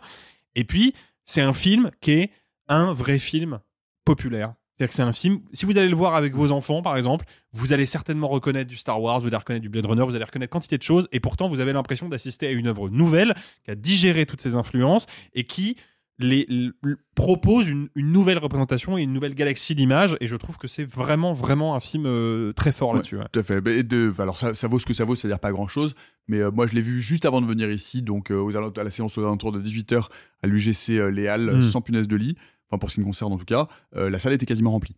C'est super. Ah, c'est super. ça. Il a réalisé une, une première séance, un, le, ce qu'on appelle le 9h des Halles, où il était deuxième, deuxième derrière Napoléon. Ouais, c'est avec 86 entrées, bon, après présenté par l'équipe, et il y a eu à Paris un, un, un battage, et puis c'est à Paris qui a son cœur de public, mais néanmoins, 86 entrées au 9h des Halles pour regarder des robots dessinés se taper sur la tronche, c'est c'est bien. Arthur. Bah, vous le savez, moi, c'est un sujet qui me, qui me tient vraiment à cœur. L'animation, je vous en parlais il y a encore quelques semaines quand je vous parlais de René Laloux. C'était en, réalité, je voulais vous parler de René Laloux parce que je voulais commencer à préparer le terrain sur Mars Express, qui était pour moi euh, l'un des meilleurs films de l'année que j'avais pu découvrir à Annecy. Je vous en avais parlé quand j'étais revenu. Et, euh, et en fait, c'est un film que j'avais envie d'aimer par principe. C'est-à-dire que la France est un territoire d'animation. Euh, qu'on le veuille ou non, euh, on a euh, parmi les meilleures écoles au monde. On a, il y a 30 ans, Disney qui a ouvert des studios ici pour récupérer certains de nos animateurs, et bosser sur notamment tous les films de la fin des années 90. Euh, maintenant, on sait que on a même, bah, ils ont fermé ce studio-là, mais Disney va quand même les choper euh, au, au Gobelin et autres. On sait qu'il y a Illumination, le fameux studio qui est derrière Moi Moche et Méchant et Les Mignons, qui est français. Et donc voilà, on a, on est un territoire d'animation et pourtant, comme ce que je vous disais il y a quelques semaines, l'animation en France c'est compliqué. on peut être, on peut se ravir de se dire, eh, en vrai, ça va, il y a quand même des trucs. Non, non, non. L'animation en France, c'est actuellement 3, 4 films par an max. L'animation française, je parle. Et la plupart du temps, c'est de l'animation pour enfants. Quand on parle d'animation française pour adultes, là, on rentre déjà dans une certaine niche. On peut citer quelques films. On peut citer J'ai perdu mon corps. On peut citer euh, Le sommet des dieux il y a peu de temps. Renaissance de Christian Volkmann, par exemple. Mais incroyable. Mais, superbe. mais Qui a 20 ans. Mais voilà, Qui a qu'à 20 20 ans. Euh, là, je vous parle de film, Persepolis, c'était il y a 20 ans. Le Sommet des Dieux, c'était il y a 2 ans. Si en plus on ajoute à ça, parce que moi, c'est un truc que, que m'a raconté Jamie Perrin en interview que je trouve vraiment intéressant. Moi, j'aime beaucoup J'ai perdu mon corps, j'aime beaucoup euh, Persepolis et j'aime j'aime beaucoup le, le Sommet des Dieux. Mais techniquement, ce ne sont pas des films de genre. Et lui, il dit un truc que je trouve assez intéressant. Il dit, c'est super. C'est super qu'on ait des studios qui soient prêts à financer des films parce que le Sommet des Dieux, c'est 10 millions d'euros. C'est c'est c'est c'est pas rien. Mars Express, c'est 6,5. 6,5. Alors lui il me dit 8, mais euh, 6,5, 7, moi, c'est ce que je trouvais.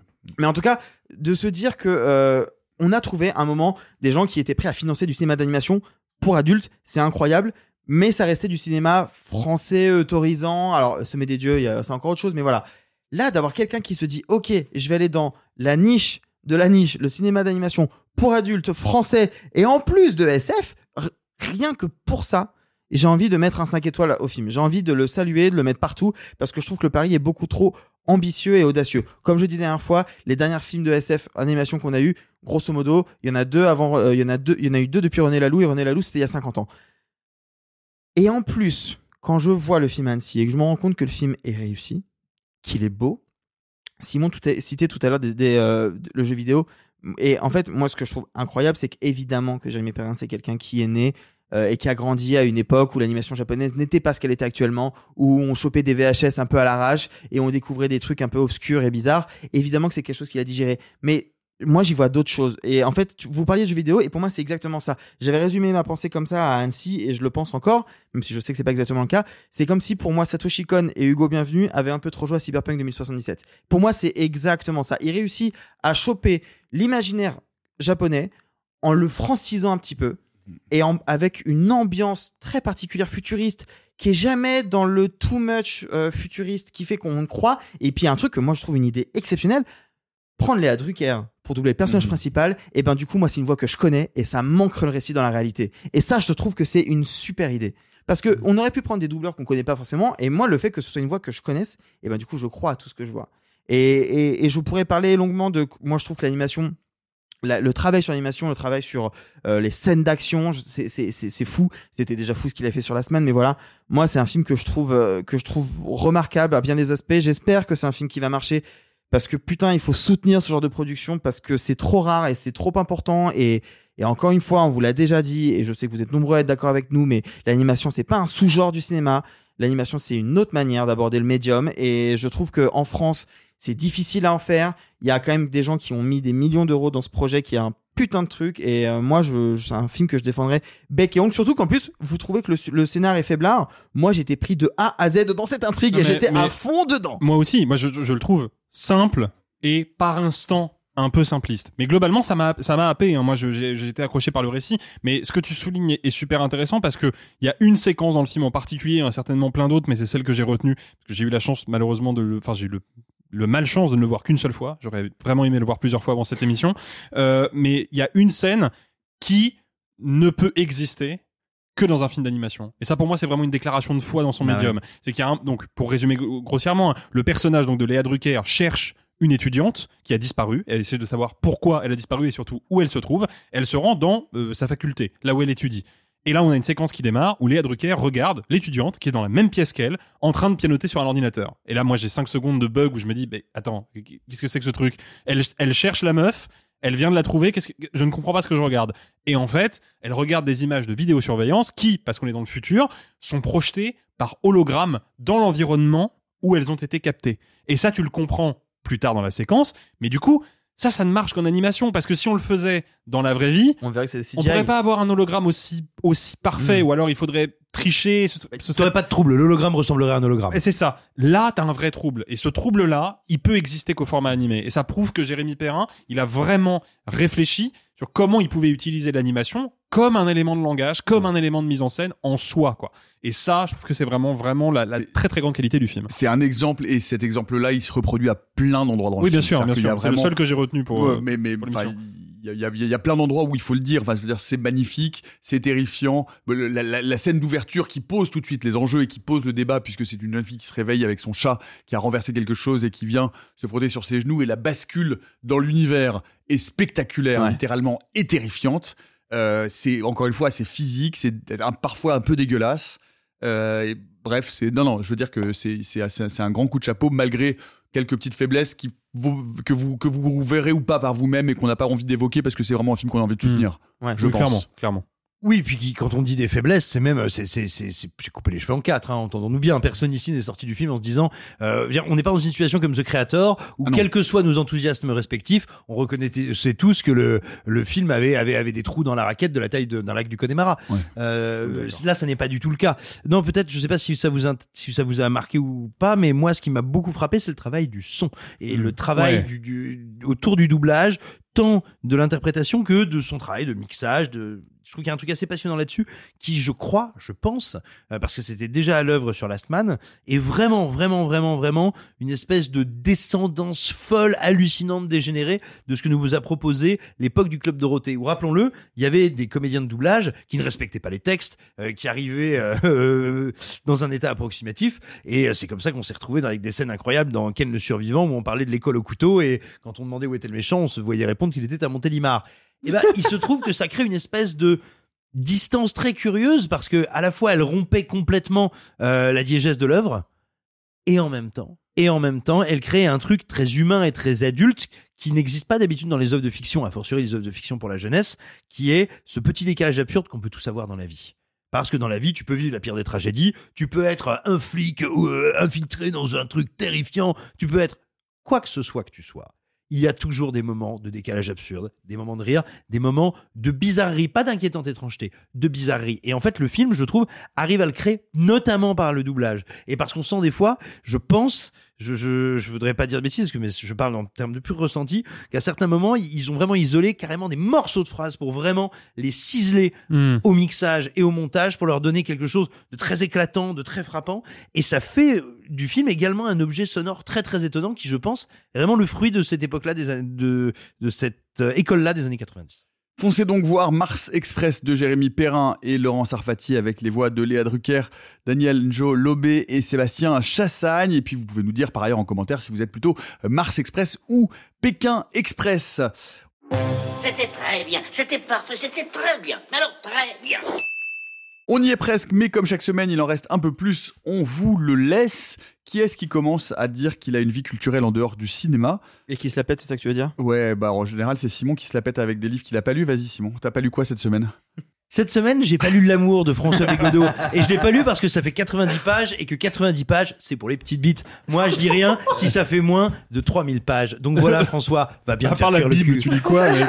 Eh ben, tu sais quoi? Tu m'offres une transition parfaite parce que le livre qui a été beaucoup commenté à l'occasion de la rentrée littéraire est aussi bon que ça a souvent été écrit. Qu'est-ce que c'est? L'amour? Ben, c'est littéralement l'histoire d'amour entre un homme et une femme des semaines, des mois précédant leur rencontre, euh, bah, jusqu'à quasiment la fin de leur existence, et on va dire le passage à, à la génération de leurs enfants. Je ne vous en dirai pas plus, mais sur à peine 90 pages. Ça va donc très vite, parce que c'est une histoire d'amour qui nous est racontée par le matériel.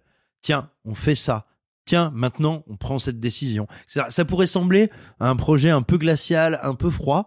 Euh, c'est aussi un projet, comme ça a souvent été dit, euh, bah, très marxien ou très marxiste, c'est-à-dire que euh, en tant que type de Wokiste de merde. Évidemment. En même temps, Euh, c'est François Bégodeau, les gars. voilà, mais en, en tant que type de gauche un peu conséquent, bah, Bégodeau, il a une appréhension matérialiste du monde. C'est-à-dire qu'on est ce qu'on est, on fait ce qu'on fait, et on prend, on fait les choix, ou du moins on a l'impression de faire des choix, parce que nous dépendons d'une situation matérielle qui euh, bah, fait que là j'ai faim, que là j'ai des problèmes, que là au contraire ça va très bien. Bref. Et donc voilà comment cette histoire d'amour, n'est pas une histoire d'amour, on va dire, euh, euh, passion, une histoire d'amour une histoire d'amour complètement démente, tu vois. De... On n'est pas sur une histoire d'amour passion brûlante où euh, deux personnes auraient un coup de foudre incroyable et rêveraient de se touiller la béchamel au premier regard. Pas du tout. Euh, on est plutôt sur deux personnes qui vont découvrir qu'elles s'aiment petit à petit d'un amour assez matériel justement, assez simple. Et, euh, et en cela, on pourrait se dire que oui, c'est la continuation toujours de la, de la lecture, encore une fois, politique, marxiste, matérialiste de Bégodeau, mais pas seulement. Il y a un truc qu'on oublie beaucoup, beaucoup, beaucoup dans son œuvre, c'est qu'elle est aussi énormément influencée par un certain christianisme, par, euh, on va dire, un christianisme empêché, empêtré, le, le fait qu'il n'a pas la foi, mais qu'il trouve ça très beau. Et euh, je vous en dis pas plus, mais c'est un livre qui est un peu à clé euh, sur son œuvre, je trouve, et qui nous raconte que derrière, euh, derrière son obsession du bienvenu du matériel, il y a aussi une quête de l'absolu, du beau, et qui nous est révélée dans les dernières pages, au moment où un, un prêtre, dans des conditions que je vous révèle pas, lit, euh, lit un texte, un texte absolument sublime, et qui nous en dit un petit peu sur là où Bégodeau espère trouver la beauté. C'est vraiment un très court texte, vous le lisez en une heure et demie, qui est absolument splendide. Et c'est aux éditions verticales. Arthur. Euh, moi, je voulais vous parler d'un album. Il se trouve que mon rappeur préféré est de retour et c'est un rappeur qui est très rare. En fait, c'est un, un- André 3000, on le connaît euh, via le groupe Outcast, évidemment, euh, qui pendant une décennie a porté le rap euh, euh, sur ses épaules. Et je considère que vraiment André 3000 est le meilleur rappeur de l'histoire. Vraiment, je pense sincèrement. Sauf que ce qui est très intéressant, c'est que post-Outcast, il n'a rien fait en solo. Il a pu faire des petits featuring à gauche à droite, on l'a vu chez Frank Ocean ou autre, mais il n'a pas sorti d'album solo ever. Il en sorti la semaine dernière. Ça a pris un peu tout le monde de court puisque on attendait enfin l'album d'André 3000, le rappeur légendaire, le rappeur vif, le rappeur qui va si vite et qui a un flow si particulier. il fait pas de rap. Il a sorti un album de flûte. Je l'adore. En 2018, il a déjà sorti un EP de flûte. En fait, il, il- mais des très grosses flûtes. Des flûtes très basses. euh, On appelle ça un didgeridoo. et en fait, j'adore. C'est un album d'ambiance d'une heure et demie qui est fou, qui s'appelle euh, New Blue Sun et qui est fou, qui est, qui est magnifique. C'est vraiment de l'ambiance. Hein. T'as des morceaux qui durent 12 minutes. Il n'y a pas de beat, il n'y a pas de batterie, il n'y a rien. C'est juste lui à la flûte qui fait du, des espèces de jazz ambiante incroyable. Il faut savoir que moi, c'est un genre que j'écoute. Mais je comprends que les fans de rap soient un peu décontenancés. Bref, c'est euh, c'est sublime. C'est sublime, New Blue Sun. Et ce sera dans mes disques de l'année de loin. Après, s'il pouvait rapper de temps en temps, je serais pas contre. Mais euh, il joue aussi bien la flûte qu'il rappe. Donc en fait, euh, let's go. Pas de beat, mais des grosses flûtes, donc on aura compris. Euh, Sophie, tu veux nous parler de céréales C'est un podcast et c'est la première fois je pense que je recommande un podcast en fait donc euh, il n'est réservé qu'aux personnes qui parlent très très bien ou en tout cas qui comprennent parfaitement l'anglais parce que c'est un podcast américain. C'est un podcast de true crime et je pense que c'est le podcast de true crime le plus connu parce qu'il a inspiré une série dont je vous avais parlé qui était Only Murders in the Building et il y a la même euh, thématique sonore et j'ai écouté toute la saison 1 et c'est fou parce que c'est cette euh, journaliste euh, Sarah Conning qui en fait enquête et fait des entretiens autour du meurtre de A, Min Lee et elle va notamment interviewer beaucoup son ancien boyfriend du lycée qui est Adnan Saïd et euh, qui est en prison à l'époque depuis déjà 10 ans. Et en fait, elle pense au début que potentiellement il est innocent et donc va commencer à réunir des tonnes de preuves et de témoignages. Mais parfois, elle croit que oui, parfois elle croit que non. Mais en tout cas, c'est un travail journalistique fascinant qui va avoir un impact réel sur la vie de ce jeune homme. C'est euh, je, c'est pas étonnant que ce podcast soit devenu quelque chose d'aussi pop culturel aux États-Unis. On le cite notamment dans Abbott Elementary, euh, une série US aussi, parce que c'est devenu la référence du podcast True Crime aux États-Unis. C'est ça qui a lancé le mouvement euh, True Crimes dans les podcasts, et je vous recommande parce qu'en fait, elle a posé les règles et c'est euh, un régal absolu. Voilà, c'est tout pour aujourd'hui. On se retrouve, euh, eh bien, comme chaque semaine, mardi, cette fois-ci pour un exercice militaire simiesque. Eh bien, bye les amis et gloire au trou de balle. Oh, c'est pas humain, les salauds, ils m'ont épuisé. Au quatrième stop, il sera exactement 0h13 minutes. Oh la vache Oh, je vais être en retard au lycée Oh, bah dis donc, t'es bien pressé, toi, toi. Ceux qui sont encore vivants, profitez-en pour le rester, allez-vous-en Arrivederci e buon viaggio Messieurs, il n'est de bonne société qui ne se quitte.